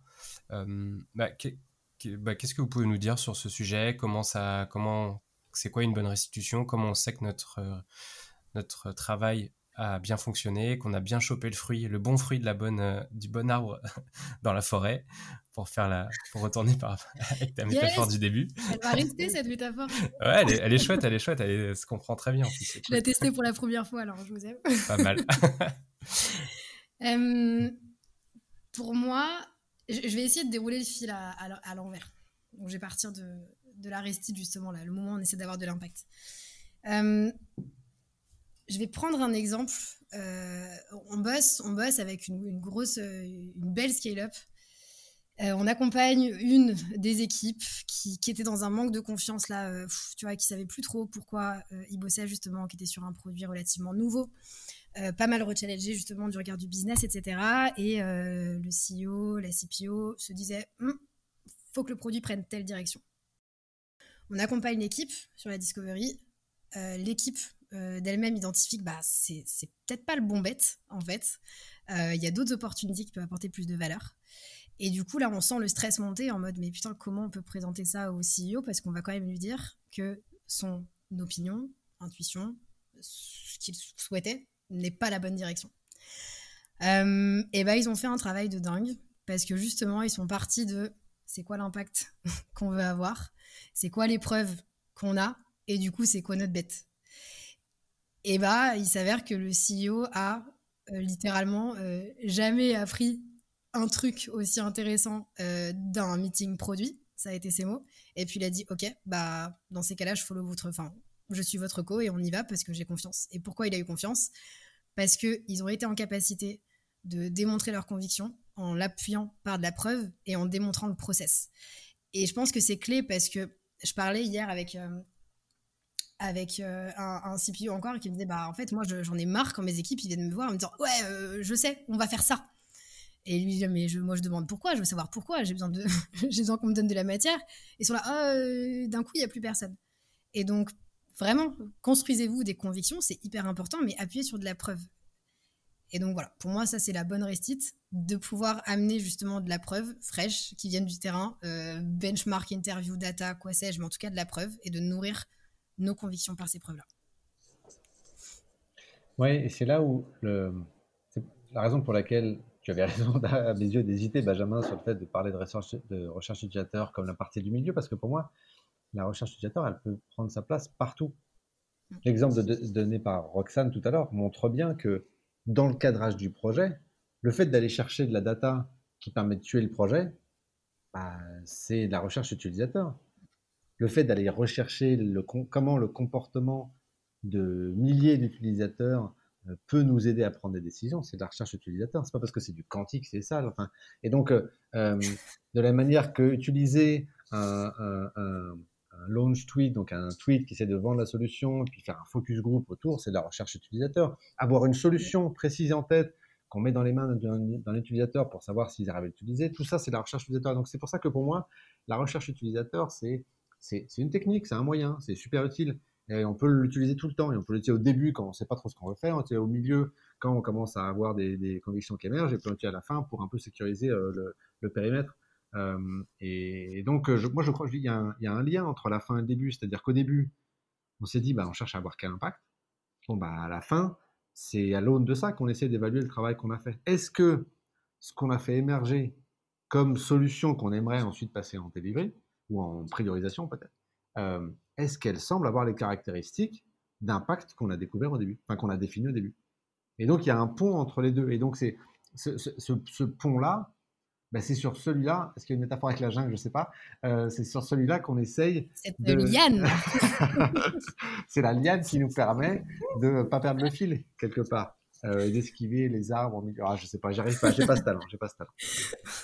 on se rappellera, on se rappellera. euh, mais donc, en tout cas, voilà, il y a un lien entre le début et la fin. Le cadre et, et, et l'impact, c'est la même chose, en fait. Au départ, on s'est dit, on cherche à avoir quoi comme impact et à la fin, on se dit, est-ce qu'on pense qu'on va avoir l'impact qu'on a défini? Voilà. Donc c'est complètement lié. Et euh, tout le chemin est une, affaire de, déminer, euh, de dérisquer euh, cette hypothèse de on pense qu'on a un truc qui va avoir un impact qu'on souhaite. Et, quelque chose à rajouter là-dessus, et, bah, évidemment, ça dépend beaucoup du tempo qu'on se donne justement. Et, si ta discovery dure une heure un jour, peut-être pas besoin de ces points de ces points, ces points d'étape, mais pour moi, ce qui est clé aussi, c'est que je pense qu'il y a encore beaucoup de, de timidité ou, de frilosité à, annoncer qu'on fait quelque chose. Et on attend beaucoup, on, attend d'avoir le résultat pour se dire bon bah soit je me prends la grosse claque, euh, soit je me prends la haut là, mais au moins entre temps je suis safe, euh, il s'est rien passé pour moi. Et ça, je pense que c'est se mettre à risque tellement fort. Et en fait, communiquer sur euh, on en est où est-ce que ça se passe bien Est-ce qu'on apprend des choses euh, Est-ce qu'on rencontre des problèmes bah, Pour moi, c'est fondamental. C'est-à-dire donner de la clarté euh, aux stakeholders, aux business, aux gens de l'équipe sur ce qui se passe. Là, ça peut être un, rituel, ça peut être un loom euh, de, se filmer en train de dire où on en est, ça peut être un message sur, sur Slack, peu importe. Mais en tout cas, justement, arrêter de penser qu'il y a ce, ce, point de départ, ce point d'arrivée, et qu'au milieu, il faut que ça soit flou, comme ça, on nous embête pas trop. Euh, parce que euh, à la fin, ça peut être quelque chose de bien, quelque chose de pas bien. Et, ça dérisque tellement. Et en fait, c'est juste. Euh, pour moi, c'est insensé justement de ne pas avoir ces points d'étape-là et de ne pas alerter le business, faire comprendre où on en est pour donner encore plus d'impact à la fin. Donc ça, c'est un autre point pour moi, c'est que faut, faut, faut prévenir, faut partager sur où on en est. Je pense que ça contribue aussi énormément à la culture. Surtout si on est une équipe qui est un peu autodidacte sur le fait de vouloir bosser différemment et bah pour moi ça se partage. Il faut que ça se partage à l'échelle de la boîte parce que c'est important et que ça peut être dupliqué sur d'autres services justement euh, et faire partie des cultures. Au-delà de, l'avancement du projet, comment aligner un petit peu toutes les équipes sur euh, euh, bah, cette approche qui n'est pas forcément connue dans beaucoup d'entreprises encore? Comment on fait de la discovery et, au-delà de, vouloir justement imposer des pratiques et de, se poser en bien pensant, comme tu, tu, le soulevais Rémi, mais, mais comment peut-être accompagner les équipes dans leur évolution aussi vers, euh, vers une discovery efficace euh, plutôt que, que, de faire et de leur imposer finalement le, résultat bah, Une manière de, de faire, c'est de. C'est pas de l'imposer, mais c'est peut-être pas non plus euh, de passer des plombs à parler du process. moi, je crois que, bah, par exemple, le fait de, de poser des questions de clarification, je n'ai pas l'impression que ça soit imposé un process, mais, mais j'ai pas besoin de dire alors attention, là c'est le moment où on clarifie les choses, tu vois, c'est de dire attends juste, euh, tu m'as parlé d'un besoin, ok, très bien, bah, c'est quoi l'objectif que tu as en tête? Tiens, euh, je reçois une réponse floue, ok. Bon, admettons que le sujet ça soit un échec total. Euh, comment est-ce à quoi tu le verrais? Ah ok, là j'apprends des trucs. Ok, à l'inverse, admettons que ça soit ce projet-là en fait, on se rend compte que c'est le carton de l'année et on va investir encore plus de, derrière bah, à quoi ça ressemble, cette vision du succès. Euh, il, y a commence à avoir des billes qui émergent, etc. Ok, maintenant, si on devait choisir une métrique parmi les différentes qu'on a évoquées qui serait le meilleur proxy de succès, ce serait laquelle? Très bien. Euh, on commence à se rapprocher là. Et euh, cette métrique-là, elle, évolue à combien aujourd'hui? Ok, elle est à 52%, très bien. Et, c'est quoi un succès? C'est qu'on passe de 52 à 53 ou de 52 à 62 ah, De 52 à 75 Ok, enfin, tu vois, en fait, là, je viens d'utiliser, juste, j'ai répété 12 fois la même question, mais je lui ai pas dit, attention, là, c'est la question, tu dois répondre, etc. C'est un outil, quoi. Donc, il y a plein de manières de faire mais qui, à la fin, moi, en tout cas, j'ai en tête un livrable extrêmement clair que, que, j'utilise comme, euh, comme manière d'alimenter ma collaboration. Et après, avec le temps, euh, on peut peut-être se dire, bah, en fait, il y a une méthode qui semble avoir ses, ses preuves ou qu'on va mettre en place, etc. Mais, mais je commencerai pas par ça, en fait. Je commencerai par, me l'approprier euh, de manière assez naturelle, en fait, de dire, sous forme de questions. Tiens, est-ce qu'on pourrait essayer de clarifier un peu plus ce point-là Puis d'essayer de, différentes manières d'amener les gens à le faire. Euh, après, peut-être que le biais que j'ai, il est euh, un, biais d'employé euh, à long terme qui a du temps. et que quand, si à chaque mission, je, dois avoir quelque chose qui me permet d'être efficace systématiquement tout de suite, j'aurai peut-être une, une différente. Mais moi, j'ai tendance à travailler sur le temps long. Et donc, je me dis, bah, tous ces trucs-là, non seulement ils vont m'aider à améliorer le projet maintenant, mais en plus, en douceur, euh, ils vont permettre euh, d'asseoir des, pratiques de manière naturelle en fait. Je, crois moyennement euh, au côté. Alors, je vais vous expliquer comment ça va marcher. Enfin, en fait, ça peut marcher, mais, j'ai un peu l'impression qu'il y a un pari à faire à ce moment-là, et si ça marche pas, c'est un peu compliqué, quoi. Alors qu'en fait, il y a plein de manières mmh. simplement de se comporter qui amènent de la clarté et qui aident les gens à simplement avoir une conversation, en fait. Et, et je rebondis parce que je t'écoute parler et en fait, quand tu dis bah, il y a ce que je veux savoir et il y a les questions que je pose. Et donc, clairement, je dis pas, bah, donne-moi de la clarté. Bah, qu'est-ce que c'est? C'est de la user research. C'est-à-dire qu'en user research, tu as des objectifs, tu les tournes en question d'interview et tu poses ces questions-là. Et derrière, tu retravailles la chose pour savoir si euh, tu as assez de réponses ou pas. C'est exactement pareil. C'est-à-dire que tu peux pas poser la question à quelqu'un, euh, donne-moi la clarté. Par contre, tu peux partir de ce point-là, qu'est-ce que tu vas apprendre? Et tu déroules euh, deux, trois, quatre questions clés où tu vas dire, OK, je vais creuser là-dessus et derrière, je vais pouvoir embarquer les gens avec moi et moi, avoir les connaissances nécessaires pour pouvoir continuer plus loin. La user research est partout. tu, parlais du temps long euh, tout à l'heure, Rémi. Est-ce que tu peux nous faire une photo de ce qu'était Blackcar au niveau Discovery il y a 7 ans et depuis ton départ Est-ce que quels ont été les, enfin, les grands axes d'évolution? Est-ce que qu'est-ce qui a été amené, etc., etc. Blablacar, à la base, c'est euh, une boîte qui a une culture ultra user-centric. À la base, ce que je veux dire, c'est euh, depuis euh, son fondateur, puisque l'idée, il a en observant des gens. Et, et, donc, bien avant que j'arrive, il y avait une culture ultra centrée utilisateur. Donc, j'ai pas du tout amené ça, d'aucune manière.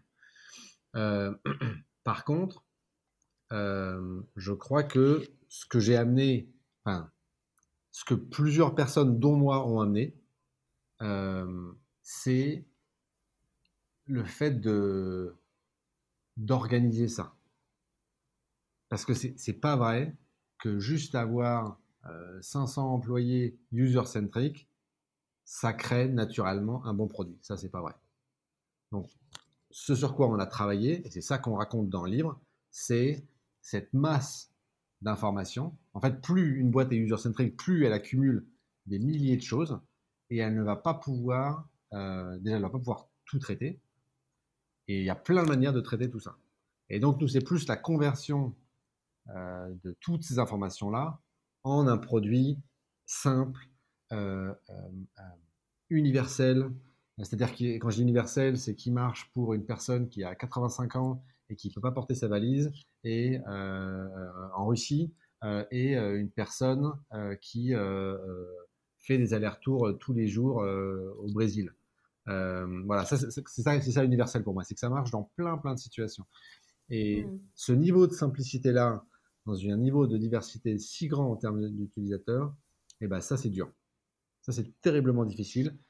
Et, et c'est pas le fait d'être juste user-centric qui te permet de le faire. Le côté user-centric qui te permet d'être exposé à ces cas-là et d'avoir envie d'y répondre. Et c'est top et c'est un terrain de travail génial. Mais donc, ce qu'on a apporté, on est plein à avoir contribué à, ça, c'est le, une méthode de distillation de, tous ces, insights-là. donc, le, pour répondre précisément à ta question, ce qui a changé,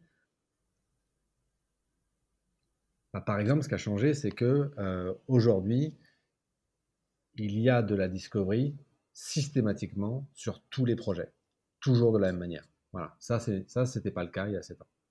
Mais, mais, mais je, distingue vraiment le fait que j'ai pas amené la user centricity du tout à Blablacar. Mm.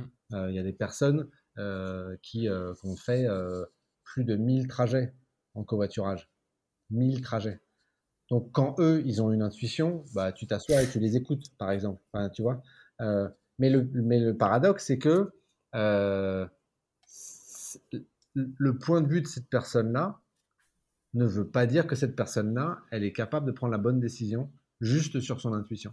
Par contre, son intuition a une valeur immense. Donc voilà, c'est ça la distinction euh, euh, euh, qu'on fait.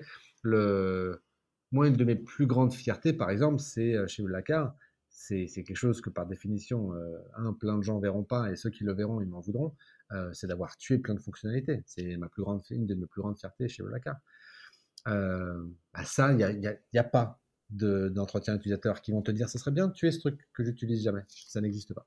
ça fait 15 ans que je travaille dans ce métier-là. Je n'ai encore pas rencontré quelqu'un qui m'a dit Ah, dans votre produit là, il y a un truc, ça me sert vraiment à rien du tout. Donc, ça, c'est bien la preuve que ça ne suffit pas de la user research. Il faut bien d'autres euh, d'autres manières de regarder les choses pour aboutir à certaines conclusions.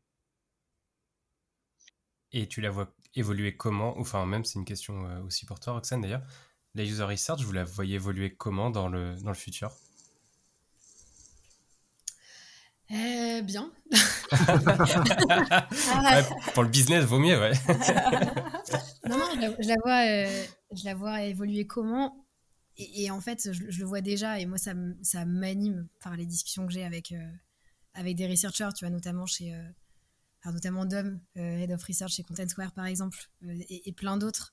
Pour moi, pour moi, les, les, researchers, ça devient des coachs. Vraiment. Ça devient des coachs qui vont venir euh, euh, baliser, euh, aider, structurer par leur prisme justement empathique et par les skills, le skill set qu'ils ont. Moi, je vois la user research comme ça. j'espère, j'espère vraiment que ce sera de plus en plus le cas. pourquoi? Parce que bah, quand je parle avec des user researchers où il n'y a pas encore cette vocation de pouvoir aider euh, l'équipe produit à savoir faire, à, utiliser des outils, à sortir le bon outil comme il faut. Et ben en fait, je vois des user researchers souvent qui se retrouvent avec des backlogs de problèmes énormes qui sont transmis du product manager en disant bah tu peux chercher s'il te plaît, mais pourquoi Enfin, et donc quand le user researcher va chercher justement, bah on n'est plus sur ces problèmes-là où en fait il n'y avait pas l'impact.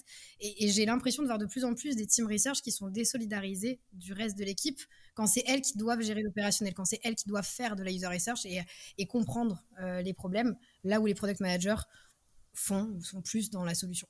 Donc j'espère vraiment que la user research ira de plus en plus vers cette posture de coach, parce que pour moi, ça contribue justement à désacraliser euh, la, fonction, euh, à lui enlever un peu sa casquette académique, et parce qu'il y a des choses euh, concrètes et simples, selon moi, qu'on peut transmettre à des équipes sans que ça devienne une machine de guerre, etc. Donc moi, je pense que les researchers vont vers une posture de coach, et je pense que justement toute cette notion de c'est encore hyper complexe en fait aujourd'hui. Il y a plein d'outils, il y a des dovetails, etc. pour avoir de la connaissance commune au centre de la boîte. Et ben c'est un outil en plus de tous les outils qu'on utilise déjà. C'est hyper compliqué parce qu'il faut copier-coller les choses. Non, non. Ta product board, ta Jira, enfin, bref, c'est une galère. Donc il y aura besoin aussi de personnes pour structurer cette connaissance. Euh, est-ce que c'est des researchers? Je sais pas. Mais en tout cas, c'est quelqu'un qui va venir un peu piloter cette connaissance-là. Et derrière, des researchers plutôt en posture de coach, ouais. Donc finalement, les, le, poste de user researcher qui est vraiment isolé et qui ferait euh, que de la user research, et, c'est l'évolution qu'on voit aussi aujourd'hui, euh, y compris dans des grandes entreprises qui euh, ont de plus en plus tendance à avoir des user researchers plutôt que des designers ou, ou des product managers qui font de la user research. Ce serait moins viable selon toi plutôt que si tant est qu'ils n'ont pas euh, le, rôle de coach, hein, mais qu'ils ont euh, mm. effectivement euh, un rôle opérationnel trop fort et que les autres, les autres personnes ne prennent pas du coup vraiment en, main ce sujet. moins viable, je sais pas. dommage, je pense. En fait, je comprends que dans des très grosses boîtes, c'est naturel qu'il y ait des équipes de research. Là-dessus, il n'y a pas de débat. Tu penses à même à du Google, Facebook, etc. Par contre, c'est dommage dans le sens où aujourd'hui, on n'a pas trouvé justement vraiment user research et après, tu globalises sur la connaissance utilisateur de manière de pouvoir concrètement, simplement euh, disposer de la donnée de tes users et des problèmes de tes users. Donc en fait, cette équipe-là, de fait, elle sera toujours un peu soit un cran en avant et c'est cool, euh, soit en même, même dans le même wagon que les autres équipes, mais toujours un petit peu à part. Ou en tout cas, moi, c'est ce que j'observe avec les personnes que je connais, que je côtoie, qui sont des user researchers dans des équipes user research. Il y a un engagement dans l'équipe produit qui est qui me semble euh, un peu faible ou en tout cas euh, ouais qui, sur lequel on capitalise pas assez aujourd'hui et, je pense que la recette elle n'est pas encore complètement trouvée parce qu'il y a soit ce manque d'outillage euh, côté connaissance client je vais pas dire que user research mais connaissance client un truc simple qui fonctionne pour toute la boîte soit euh, ouais, des, passerelles qui se font peut-être pas assez souvent, justement, et dans les compétences et dans la connaissance entre équipe research et équipe produit. Je sais pas ce que tu en penses, toi, Rémi, parce que vous avez une équipe research hein, chez Blabla. Oui, mais, justement, je pense que moi, je vois, deux euh, pistes complémentaires à celles que tu décris. deux orientations différentes pour, pour des rôles de user research, en, plus hein, du rôle de coach dont tu parles. Il y a une orientation possible que nous, on a énormément euh, privilégié chez Blackard, qui est euh, un rôle de facilitateur. Et ce que je veux dire, facilitateur, enfin, c'est pas exactement au sens coach, c'est-à-dire, nous, il y avait un gros du travail qui était aussi de euh, réduire la friction pour un PM de faire de la user research. Donc, par exemple, travail que a fait Marion Damiens chez Blablacar, qui est un travail incroyable, c'est... On la salue. On l'adore. Non, mais c'est, incroyable ce qu'elle a fait. Je suis product manager. Euh, j'ai un sujet qui euh, émerge, qui me demande d'aller euh, explorer comment les conducteurs au Brésil se comportent sur tel sujet. D'ici la fin de la semaine, je peux avoir accès à ces utilisateurs-là pour leur parler. dans un setup qui est exactement celui dont j'ai besoin. Euh, que ce soit très, très en amont avec beaucoup de questions exploratoires ou au contraire plus un truc de validation, etc. Bah, ça, entre avoir accès à ça comme environnement de travail ou quand tu as le problème de, d'entretien utilisateur qui émerge, c'est en mode démerde-toi. Et donc, ça veut, ça veut dire que ça va prendre des plombes, tu sais même pas comment faire, tu vas faire n'importe quoi. Bah, c'est le jour et la nuit. Et donc, une, une boîte qui a une culture user-centrique, c'est impossible qu'elle fasse ça sérieusement si elle n'a pas des méthodes, des outils. Dans notre cas, on a beaucoup de partenariats avec des boîtes de user research locales qui nous mettaient en place plein de trucs, etc. Et donc ça, c'est un rôle de facilitation au sens de rendre les choses plus faciles. Évidemment qu'en plus, elle augmente le niveau de qualité parce qu'il y a plein de biais qu'elle connaît en termes de protocole, etc., qu'elle permet d'éliminer euh, au fur et à mesure qu'elle aide. Mais en réalité, il y a plein de travail d'automatisation euh, qui sont en place aussi. Et donc ça, c'est un angle assez différent que, j'aime beaucoup. Après, une autre solution, c'est de devenir euh, une superstar de la user research en solo. Donc par exemple, nous, il y a une personne qui s'appelle Guillaume Bouquin, qui est freelance. Bah, lui aussi. Bah, lui, il nous met des, des tartes. On ne travaille pas tout le temps avec lui, hein. il y a plein de projets qu'on fait sans lui. Mais quand on a un problème, on ne sait même pas par où prendre le problème. Bon, on va faire appel à Guillaume, il va nous plier le truc, etc. Il va revenir avec son analyse. Non seulement son passé d'ethnographe fait que la qualité des observations qu'il va faire fait qu'il fait que tu peux être dans la... Nous, on faisait beaucoup d'entretiens en voiture, euh, euh, parce que c'est le contexte de covoiturage, mais ce qui fait que tu as beau être dans la discussion avec lui, lui, il va capter des choses que toi, tu vois pas alors que tu étais exactement au même endroit. Donc, euh, voilà, bah, lui, il est à un autre niveau y compris aussi dans sa capacité à faire passer les choses que lui a observées, donc dans la restitution, la communication, etc. Donc, si tu es à ce niveau-là, je pense que tu n'auras aucun problème, euh, que ce soit en interne ou en freelance, de trouver du travail.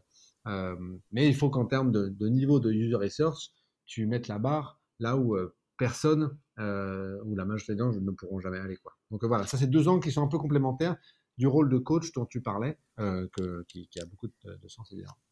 Et euh, ouais, entièrement, entièrement d'accord avec toi. Et du coup, je suis curieuse, tu vois, typiquement pour des sujets où vous dites, ah, là, c'est ma stock, on appelle Guillaume. c'est pour quel type de sujet du coup? Est-ce que c'est de, un stade d'idée qui est où tu sais pas pourquoi tu sais pas par où prendre le problème? Est-ce que c'est très exploratoire? Est-ce que c'est très c'est pas pour tout de suite, c'est pour plus tard? Et comment tu poses ça justement? Il y a, y, a, y a, deux types de sujets euh, où on a travaillé avec lui. C'est soit des sujets qui sont ultra ultra ultra euh, nouveaux. On ne sait même pas par où commencer. Et, euh, et, et, là, il nous a beaucoup aidé, notamment euh, le, chez Blackard on s'intéresse beaucoup au sujet du covoiturage, mais dans le cas d'usage domicile-travail. Donc des mmh. plus petites distances, mais beaucoup plus fréquentes. Donc avec potentiellement de la récurrence de, ce qu'on appelle des, des, pairs, c'est-à-dire euh, deux personnes qui vont souvent covoiturer ensemble, mais pas tout le temps. Donc voilà, il y a plein de problématiques de logistique compliquées à, résoudre pour que ça soit viable. Euh, bah ça, c'est un sujet qu'on explore depuis quelques années, mais qui est beaucoup quand même beaucoup moins mature pour nous que le covoiturage longue distance en mode one shot, etc. Donc ça, c'est voilà, un sujet sur lequel on a fait appel à lui. Un autre sujet, euh, un autre type de sujet, c'est des sujets où la finesse du protocole de user research peut changer complètement la donne dans la qualité de ce qu'on va découvrir. Exemple, mmh. on a travaillé sur les sujets de monétisation et ben les sujets de monétisation, les sujets de paiement, les sujets de rapport à l'argent, là pour le coup c'est mon expérience chez PayPal qui parle, c'est difficile de les faire euh, moyennement. Enfin, si tu les fais moyennement, qu'est-ce que les gens sont prêts à payer? Bon, Tu vas avoir des réponses, hein, mais qui vont te servir absolument à rien parce qu'elles vont être complètement contredites par les comportements des gens une fois que tu auras soi-disant utilisé les insights que tu avais, avais, en place. et donc, il y a des fois, il y a certains sujets euh, par leur euh, degré de sensibilité euh, symbolique, etc., fait que la qualité de la user research est supérieure à ce que toi, en interne, tu es capable de faire. Et là, tu vas chercher un, du haut niveau. Voilà, voilà, deux exemples de, de, de, contextes dans lesquels ça, ça, a eu du sens pour nous d'aller à l'extérieur. Cool. Et je serais curieux de creuser un peu justement ce, cette notion de freelance superstar. qui, qu'est-ce qui fait, selon vous, justement, euh, qu'un un profil va être bon d'un profil superstar? En freelance Ouais, ouais ou même euh, en interne, au final. Euh, peu importe. Pour moi, pour moi, c'est quelqu'un qui, qui, qui, arrive à déminer justement ou à, soulever les tapis côté business très vite. Je pense, je pense à très très fort côté freelance, mais ça s'applique aussi en interne. C'est-à-dire réussir à réussir à poser les bonnes questions qui vont faire que les stakeholders à qui tu t'adresses se posent les bonnes questions, euh, qu'elles soient nouvelles ou pas, hein. et, réussir du coup à avoir un état des lieux de, bah, justement, tu vois, tu soulèves le tapis, c'est quoi les problèmes qui les empêchent de dormir, c'est quoi leur vrai gros challenge derrière, et, réussir à s'immerger, à comprendre vite un business, je pense que c'est clé pour réussir à avoir l'impact. Et, après, alors là, je resterai freelance superstar. Euh, je pense qu'après, c'est l'expérience, c'est l'expérience qui joue aussi, tout comme un freelance designer c'est tes années de bouteille, ça va être euh, ta communication, je pense, énormément aussi, euh, l'énergie que tu vas y mettre et la manière dont tu vas pouvoir. Je pense que le fait de bousculer, ça fait du bien aussi, vraiment. Et je sais pas ce que tu en penses, Rémi, mais souvent, et je pense que c'est le cas avec Guillaume aussi, c'est que tu, tu, vas chercher une expertise et tu vas chercher quelqu'un, tu vas chercher un œil neuf aussi, qui va pouvoir euh, bah, t'apporter quelque chose sans être biaisé et par le produit, sans être biaisé par les relations qu'il peut avoir avec les gens en interne aussi. Donc, je pense qu'il faut réussir à avoir un une bonne communication, avoir bien compris euh, les enjeux du business et les challenges des choses qui empêchent les gens de dormir là en face de toi euh, pour réussir à leur apporter les matières. Peut-être pour, pour aller euh, pour creuser un peu le sujet communication, moi ce qui me parle énormément, c'est quand un researcher arrive à faire un travail de synthèse qui a l'équilibre parfait entre de la vérité et de la clarté. Il y a Paul Valéry qui disait euh, ce qui est simple est faux et ce qui est compliqué est inutilisable. Euh, donc ça veut dire dans tous les cas, euh, tu vas pas y arriver. Donc soit tu cherches à faire quelque chose qui est simple et clair, mais par définition tu vas faire des raccourcis. Soit tu cherches à être parfaitement exhaustif et juste, et personne ne va rien comprendre et rien retenir. Et en tant que, que researcher, ton travail, c'est de, de marcher là sur le fil pile entre les deux, et un pas de côté et tu tombes. Et, je pense que ça, c'est un vrai talent de communicant. Euh, c'est ta capacité à, comprendre euh, la complexité auquel tu as été exposé, mais comprendre que cette complexité-là, en soi, ne sert à rien. Et c'est bien un travail de synthèse où tu commences, tu vas faire des tas, tu vas regrouper des choses, mais pas toutes, et puis il y a des subtilités que tu vas cacher, d'autres que tu vas mettre en avant, etc. Exactement avec le, si tu caches tout en disant ah mais en fait c'est super simple, c'est ça le problème, bah il y a des chances que les gens ils ne croient pas, ou les gens disent non mais en fait je suis sûr que c'est plus compliqué que ça, donc euh, ou alors on le savait déjà. Et à l'inverse, si tu dis ah, bah, en fait alors j'ai rencontré 12 personnes et en fait ça veut dire qu'il y a 15 cas, mais en fait attendez j'ai des sous-cas etc. tu vois t'as perdu tout le monde. L'équilibre entre les deux, il y a pas là c'est là c'est de l'art, c'est pas de la science. Là, c'est la pratique, c'est la bouteille, c'est un peu d'intuition. C'est exactement le travail que tu disais aussi, d'avoir compris qui sont les personnes en face et au fond, quel est le vrai problème qu'elles cherchent à, craquer, etc. Qui fait que, bah, un peu naturellement, euh, enfin, quand je dis naturellement, non, avec beaucoup de travail, en fait, euh, tu vas malaxer ta matière pour y arriver. Et ça, c'est une qualité rare. Parce que je pense une des raisons pour lesquelles parfois il y a des researchers qui ont l'impression d'avoir peu d'impact, c'est parce que au fond, leur passion, c'est découvrir des nouveaux trucs. C'est pas d'avoir de l'impact. Mm. Leur passion, c'est hey, je vais vous apprendre un truc que vous savez pas. Et quand ta passion, c'est ça, bah, c'est pas pareil que quand ta passion, c'est d'avoir de l'impact. Et c'est pas un drame, c'est ok, mais je crois pas que c'est, je crois pas que c'est cette euh, fin, enfin cet appétit pour des trucs dont vous avez jamais entendu parler, qui est en soi forcément un vecteur euh, d'impact. Donc parfois, le côté ah non mais attendez là j'ai rencontré un cas complètement ouf etc ouais mais en fait tu nous parles d'un truc qui va jamais tu vois survenir de nouveau donc on s'en fout complètement. Et, mais en tant que researcher c'est ça qui va t'intéresser si tu as un biais pour pour euh, pour ce genre d'anecdote complètement dingue dont vous avez jamais entendu parler pour surprendre les gens. Sauf que c'est pas comme ça qu'on construit des choses qui ont un impact universel. Euh, donc voilà il y a un travail de, d'être capable de, de, de, trouver exactement le bon niveau de synthèse que je crois est terriblement difficile, donc rare, donc il y a de la valeur euh, quand, c'est exactement ce dont on a besoin.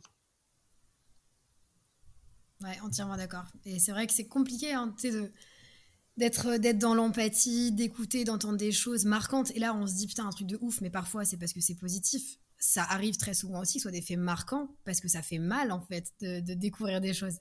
Euh, je sais pas, j'avais fait une étude sur le crédit conso, j'ai entendu des choses, mais c'est mais c'est c'est hyper frustrant en fait de se dire qu'on peut pas résoudre ses problèmes. Et bah non en fait il faut garder un œil euh, business et comment tu fais pour trouver le bon équilibre entre ton empathie les besoins et le besoin du business aussi. Et, ouais le, fil est fin. Mais pour moi pouvoir synthétiser ou en tout cas pour passer les bons messages et je pense que c'est clé c'est réussir à faire passer les bons messages. Je parlais même plus de ça que synthèse parce que parfois tu peux tu peux synthétiser des choses avoir des verbatims avoir des clips vidéo. En fait même si ça c'est bien fait, si tu passes pas les messages clés, bah, en fait, tu n'as pas d'impact. Et, pour avoir les messages clés, il faut connaître et comprendre ton récepteur. Et pour connaître et comprendre ton récepteur, il faut aller secouer ses tapis devant lui et avec lui. Et donc pour moi, c'est clé de passer ce temps-là, de, brusquer un peu et d'essayer vraiment de creuser le, besoin pour passer les bons messages. Mmh. Tu essayes un peu de le titiller pour voir comment il réagit, comment il, qu'est-ce qu'il en pense. Ouais, bah, souvent en fait, mais c'est vraiment pas nouveau et surtout en freelance, on, comprend, on comprend souvent euh, qu'un client vient de voir, un procès vient de voir, ah ben j'ai, ah, je veux faire telle chose pour telle raison, tu creuses un peu, euh, derrière c'est pas ça. Euh, et parfois la, raison sous-jacente hyper profonde, bah, c'est qu'il y a un besoin de même de reconnaissance ou de se faire estimer par, par ses pairs, son management, etc. Et tout ça, ça reste important à comprendre et dans tous les cas, en fait, moi, j'ai trop entendu, et là, euh, je parle de, mon expérience, hein, euh, à avoir fait des, des, sais pas, des centaines de terrains, etc. J'ai trop entendu le mot « oh, j'ai rien appris ». Ouais, bon, bah, c'est beaucoup de ma responsabilité, parce qu'en fait, effectivement, il y a des choses à apprendre dans ce qui a été livré. Ça, j'en suis sûre, la matière, elle est là. Par contre, j'avais pas les bons messages. Je passais pas les bons messages. Et ça, c'est clé. C'est-à-dire que de la même matière, avec le même plat de pâtes, avec le même sachet de pâtes, là, euh, en dur, tu peux te faire des tagliatelles délicieuses avec une sauce machin, comme tu peux te faire des pâtes au beurre avec, euh, avec du fromage euh, du fromage râpé moisi quoi. Et pourtant ta matière première elle est là, donc c'est pas celle-là qu'on challenge. C'est vraiment le message que tu fais passer quoi. Et sinon, est-ce qu'on peut faire un nouvel épisode sur euh, la bouffe? Moi ça me hein. moi je suis chaud pour qu'on fasse des on fait des on fait des spin-offs des différents sujets qu'on a trop largement effleurés aujourd'hui. Hein. Je suis d'accord. On pourra faire une, une, soirée jeu de société tout en mangeant et en parlant de, de, Franchement. Tu, tu, disais que du coup, il y avait des sujets qu'on avait un peu effleurés. Rémi, tu as des trucs qui te reviennent ou que tu voudrais un peu. Euh, Alors, les lardons. Non, pardon. Euh, non, euh, j'ai l'impression qu'on a abordé énormément de sujets. Oui, il est tard. Puis moi, je suis, je suis, j'ai une heure de décalage, donc il est encore plus tard pour moi pour vous. C'est pour ça que j'ai, faim. Mais ah. un truc dont je ne sais pas si on a beaucoup parlé, c'était le le challenge de euh, tiens, on a peu de temps, euh, on fait comment? Je ne sais pas si hmm. on l'a couvert ou pas, mais j'avais trouvé que c'était un angle intéressant. Bah, en tout cas, euh, on a parlé des timebox, donc ça peut être un vrai sujet, effectivement, de, pouvoir, soit selon l'appétence, soit selon les contraintes, parce qu'il y a, y a, un vrai sujet, je pense, bah, notamment quand tu es prestataire, d'avoir des contraintes assez fortes sur le temps qu'on va pouvoir consacrer, les moyens, etc. Et, c'était un peu sous cet angle-là, effectivement, qu'on on se disait, bah, euh, ouais, il y a peut-être un petit challenge à faire, à se dire, euh, si, on, si on donne euh, un jour, qu'est-ce qu'on ce qu'on fait pour aller à l'essentiel et pour, pour avoir un peu de discovery efficace et, concrète Moi, si j'ai un jour, je fais, je fais avec ce que j'ai à la maison. Donc, je prends mes pâtes.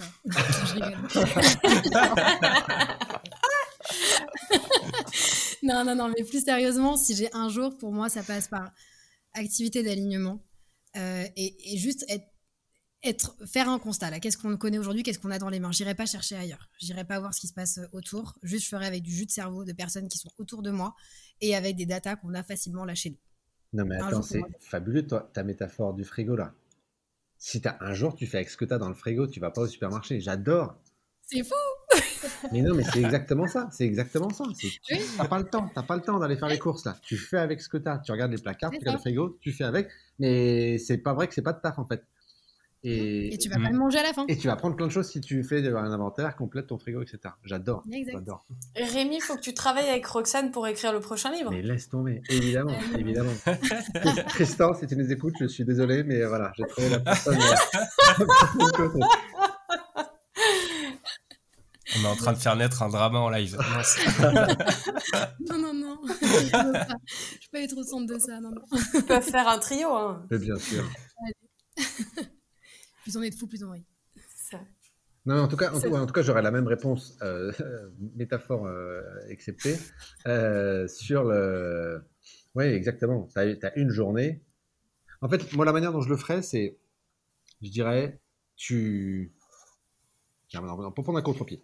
Euh, nous, on dit que la, méthode, c'est regarder le, sujet sous sept angles différents et apporter sept réponses euh, qui se construisent les unes après les autres. Et ben, c'est en une heure, tu fais ce travail-là. En une heure, chaque livrable, il prend cinq minutes. Ben voilà, sept livrables, ça prend moins d'une heure. Et ça, ça te donne un niveau euh, de clarté, de où est-ce que tu enfin, un niveau de, de, visiter sur où est-ce que tu es clair, où est-ce que tu ne l'es pas. Et le reste de ta journée, effectivement, en interne, euh, tu vas aller euh, chercher des informations qui vont te permettre de combler tes faiblesses. Quoi. Donc, dans ce sens-là, on se rejoint.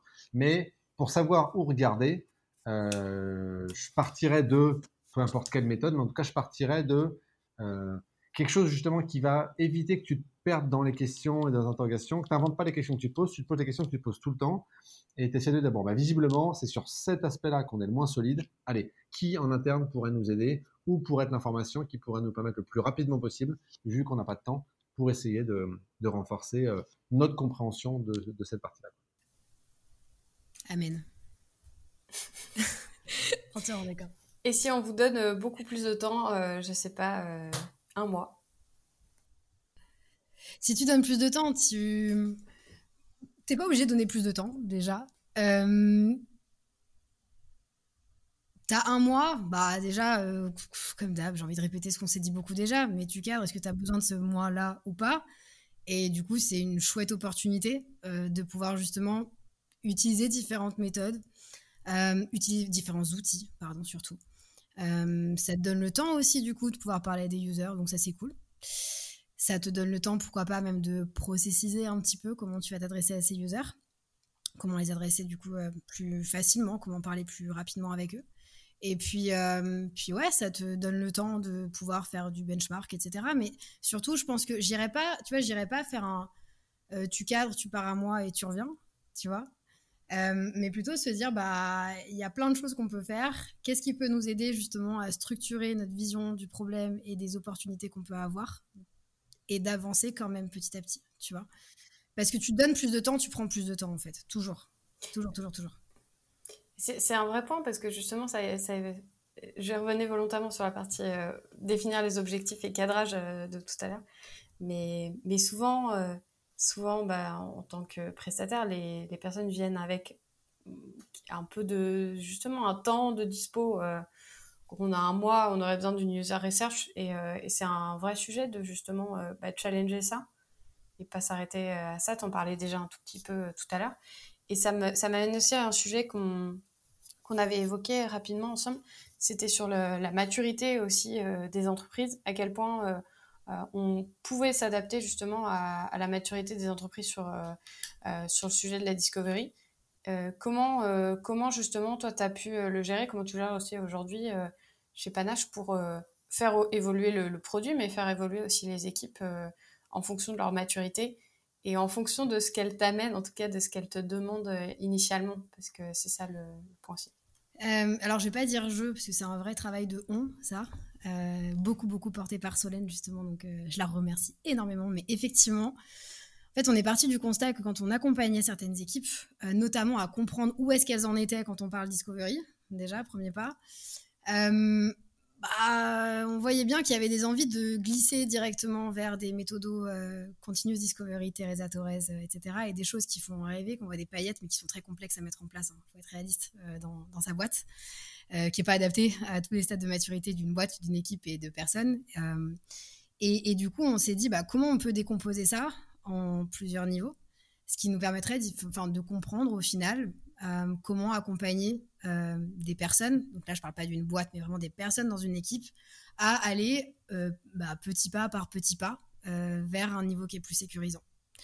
Donc on a créé cet assessment de maturité qui nous permet du coup de se dire, bah, si tu es à la step A, ça veut dire que typiquement, aujourd'hui, tu tu fais pas euh, équipe solo quand tu vas en, discovery, tu collabores avec justement les gens de ta boîte et tu essaies euh, de comprendre ce qui se passe à l'intérieur. Peut-être que tu fais du, test aussi, euh, par exemple sur Maze. Pour aller au niveau B, et eh ben justement, tu vas essayer de structurer ton approche et de cadrer les choses avant d'y aller. Pour aller au niveau C, tu vas inclure telle et telle activité. Et donc, ça nous permet vraiment de décomposer les choses et pas de se dire, bah, on va vous emmener, on va vous aider à aller vers une phase de discovery qui sera plus saine, sereine pour vous.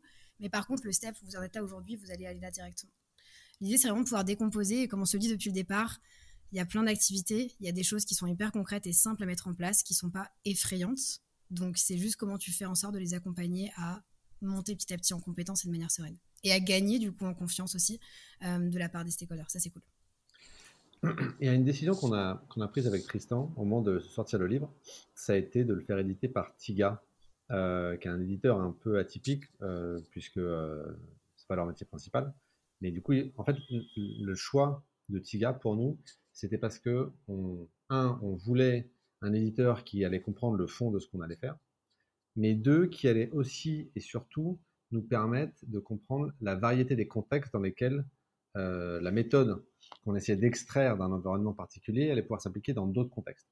Euh, et donc, pendant le travail euh, d'écriture du livre, mais aussi depuis qu'il est sorti, avec TIGA, donc vraiment en partenariat entre Discovery Discipline et TIGA, on commence à être confronté à énormément de contextes complètement différents.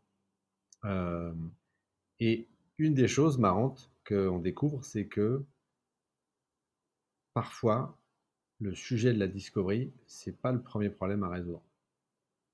Et que moi, je crois qu'une boîte qui est catastrophique en delivery, son problème, c'est pas d'être meilleur en discovery. Complètement d'accord. Si, quoi que tu découvres, tu sais pas le shipper rapidement, avec des itérations par petit batch, etc., bah, c'est peut-être ça qu'il faut régler en fait. Euh, et c'est là où l'avantage d'avoir euh, de bosser avec une boîte comme Tiga, c'est qu'eux, ils ont beaucoup d'expertise sur les deux, euh, les deux côtés, et ils sont capables de faire ce genre d'assessment et tout. Et donc voilà, ça c'est un, choix qu'on avait fait assez tôt dans le projet avec Tristan, de, s'associer avec Tiga. Et on est très content parce qu'on se rend compte que selon selon les domaines, parfois, il y a des gens qui sont attirés par la méthode, mais en fait, on se rend compte que bah, c'est pas complètement le sujet, ou pas maintenant, ou pas de cette manière-là. Euh, donc, il y a bien une histoire d'analyser de, où, on est, où on est la boîte et à quoi ressemble la prochaine étape. Et ça ne veut pas dire qu'on ne pourra pas atteindre toutes les étapes, mais il faut les faire euh, une à une. Quoi. On, on arrive sur la, la, la fin de l'épisode. Il va être temps d'aller manger. euh, en conclusion, on aurait une, une, question à vous poser. C'est que diriez-vous à votre toi d'il y a 10 ans pour en arriver là où vous êtes euh, aujourd'hui? Vas-y, c'est cool. Je pense que je me dirais ça en fait, tout simplement. Vas-y, c'est cool. Euh, continue. Il euh, n'y a pas d'échec. Il n'y a, y a, pas d'échec quand, quand, tu testes des choses et quand tu essaies. Je pense que c'est vraiment quelque chose que, je m'applique, euh, qu'on s'applique chez Panache. Euh, et c'est quelque chose dans lequel je crois vraiment. Il ne faut pas avoir peur de l'échec euh, et, et, juste avancer. Ça s'appelle du test dans ces cas-là. Et voilà. Donc je me dirais, vas-y. Et teste. moi, je me dirais quoi? Alors, moi, je me dirais ne culpabilise pas trop de tout ce qui ressemble à des distractions. Euh, tout ça prendra sens plus tard. Voilà. Ce que je veux dire par là, c'est que. Euh, Les jeux de société ont pris une place importante. non, mais moi, le, nombre de euh, passions qui servent à rien que j'ai développé avec le temps, donc par à une époque, dans une autre vie, mais là, je suis vieux, donc c'était il y a plus de 10 ans, c'était plutôt il y a 20 ans. J'étais étudiant et en études de droit. Et je passais mon temps à faire deux choses, à aller au cinéma. C'était des années où j'allais, euh, je sais pas, 200 euh, fois au cinéma pendant l'année, etc. Et à, euh, à écouter du rap. Et ma passion à l'époque, c'était, j'écrivais pour un, site, j'écrivais des articles ou des interviews d'artistes de rap. Et bah, c'est évident que si, tu, si, ton, la majorité de ton temps c'est consacré à ça, en termes d'études de droit, tu cartonnes pas en fait. Hein. Donc, euh, en l'occurrence, c'était un échec total. Et à cette époque-là, j'étais un peu au fond du trou et j'avais ces trucs passionnants qui me dévoraient, et, euh, mais qui ressemblaient à d'énormes distractions.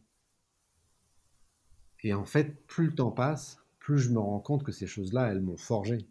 Euh, les sujets de storytelling avec le cinéma, et euh, apprendre à écrire et à, faire des interviews de l'autre côté, euh, c'est le cœur de plein de choses dans mon métier aujourd'hui. Et c'est certain que euh, à, cette époque-là, tout ça, j'étais mauvais dans tout ça, mais je commençais en fait à comprendre des choses et puis surtout, je commençais à m'abreuver, à pratiquer. Et, donc voilà, c'est ça que je me dirais, c'est culpabilise pas trop. tout ça, tout ça servira à quelque chose. Trop bien. Mmh, merci euh, beaucoup. Merci à tous les deux. Merci beaucoup pour euh, toute la préparation et la discussion. Ouais, super. Avec plaisir. À bientôt. À bientôt. À bientôt. Au revoir. Merci de nous avoir écoutés. Nous espérons que vous avez passé un bon moment avec nous. Si vous avez aimé cet épisode, partagez-le autour de vous et mettez 5 étoiles sur votre appli de podcast. C'est très important pour nous et ça nous permettra de continuer User Story. Vous pouvez aussi vous abonner pour savoir quand nous publierons de nouveaux épisodes. Si vous avez des retours, des questions ou des sujets à nous proposer, vous pouvez nous contacter via LinkedIn ou nous laisser un message vocal sur notre lien Telby en description. À très vite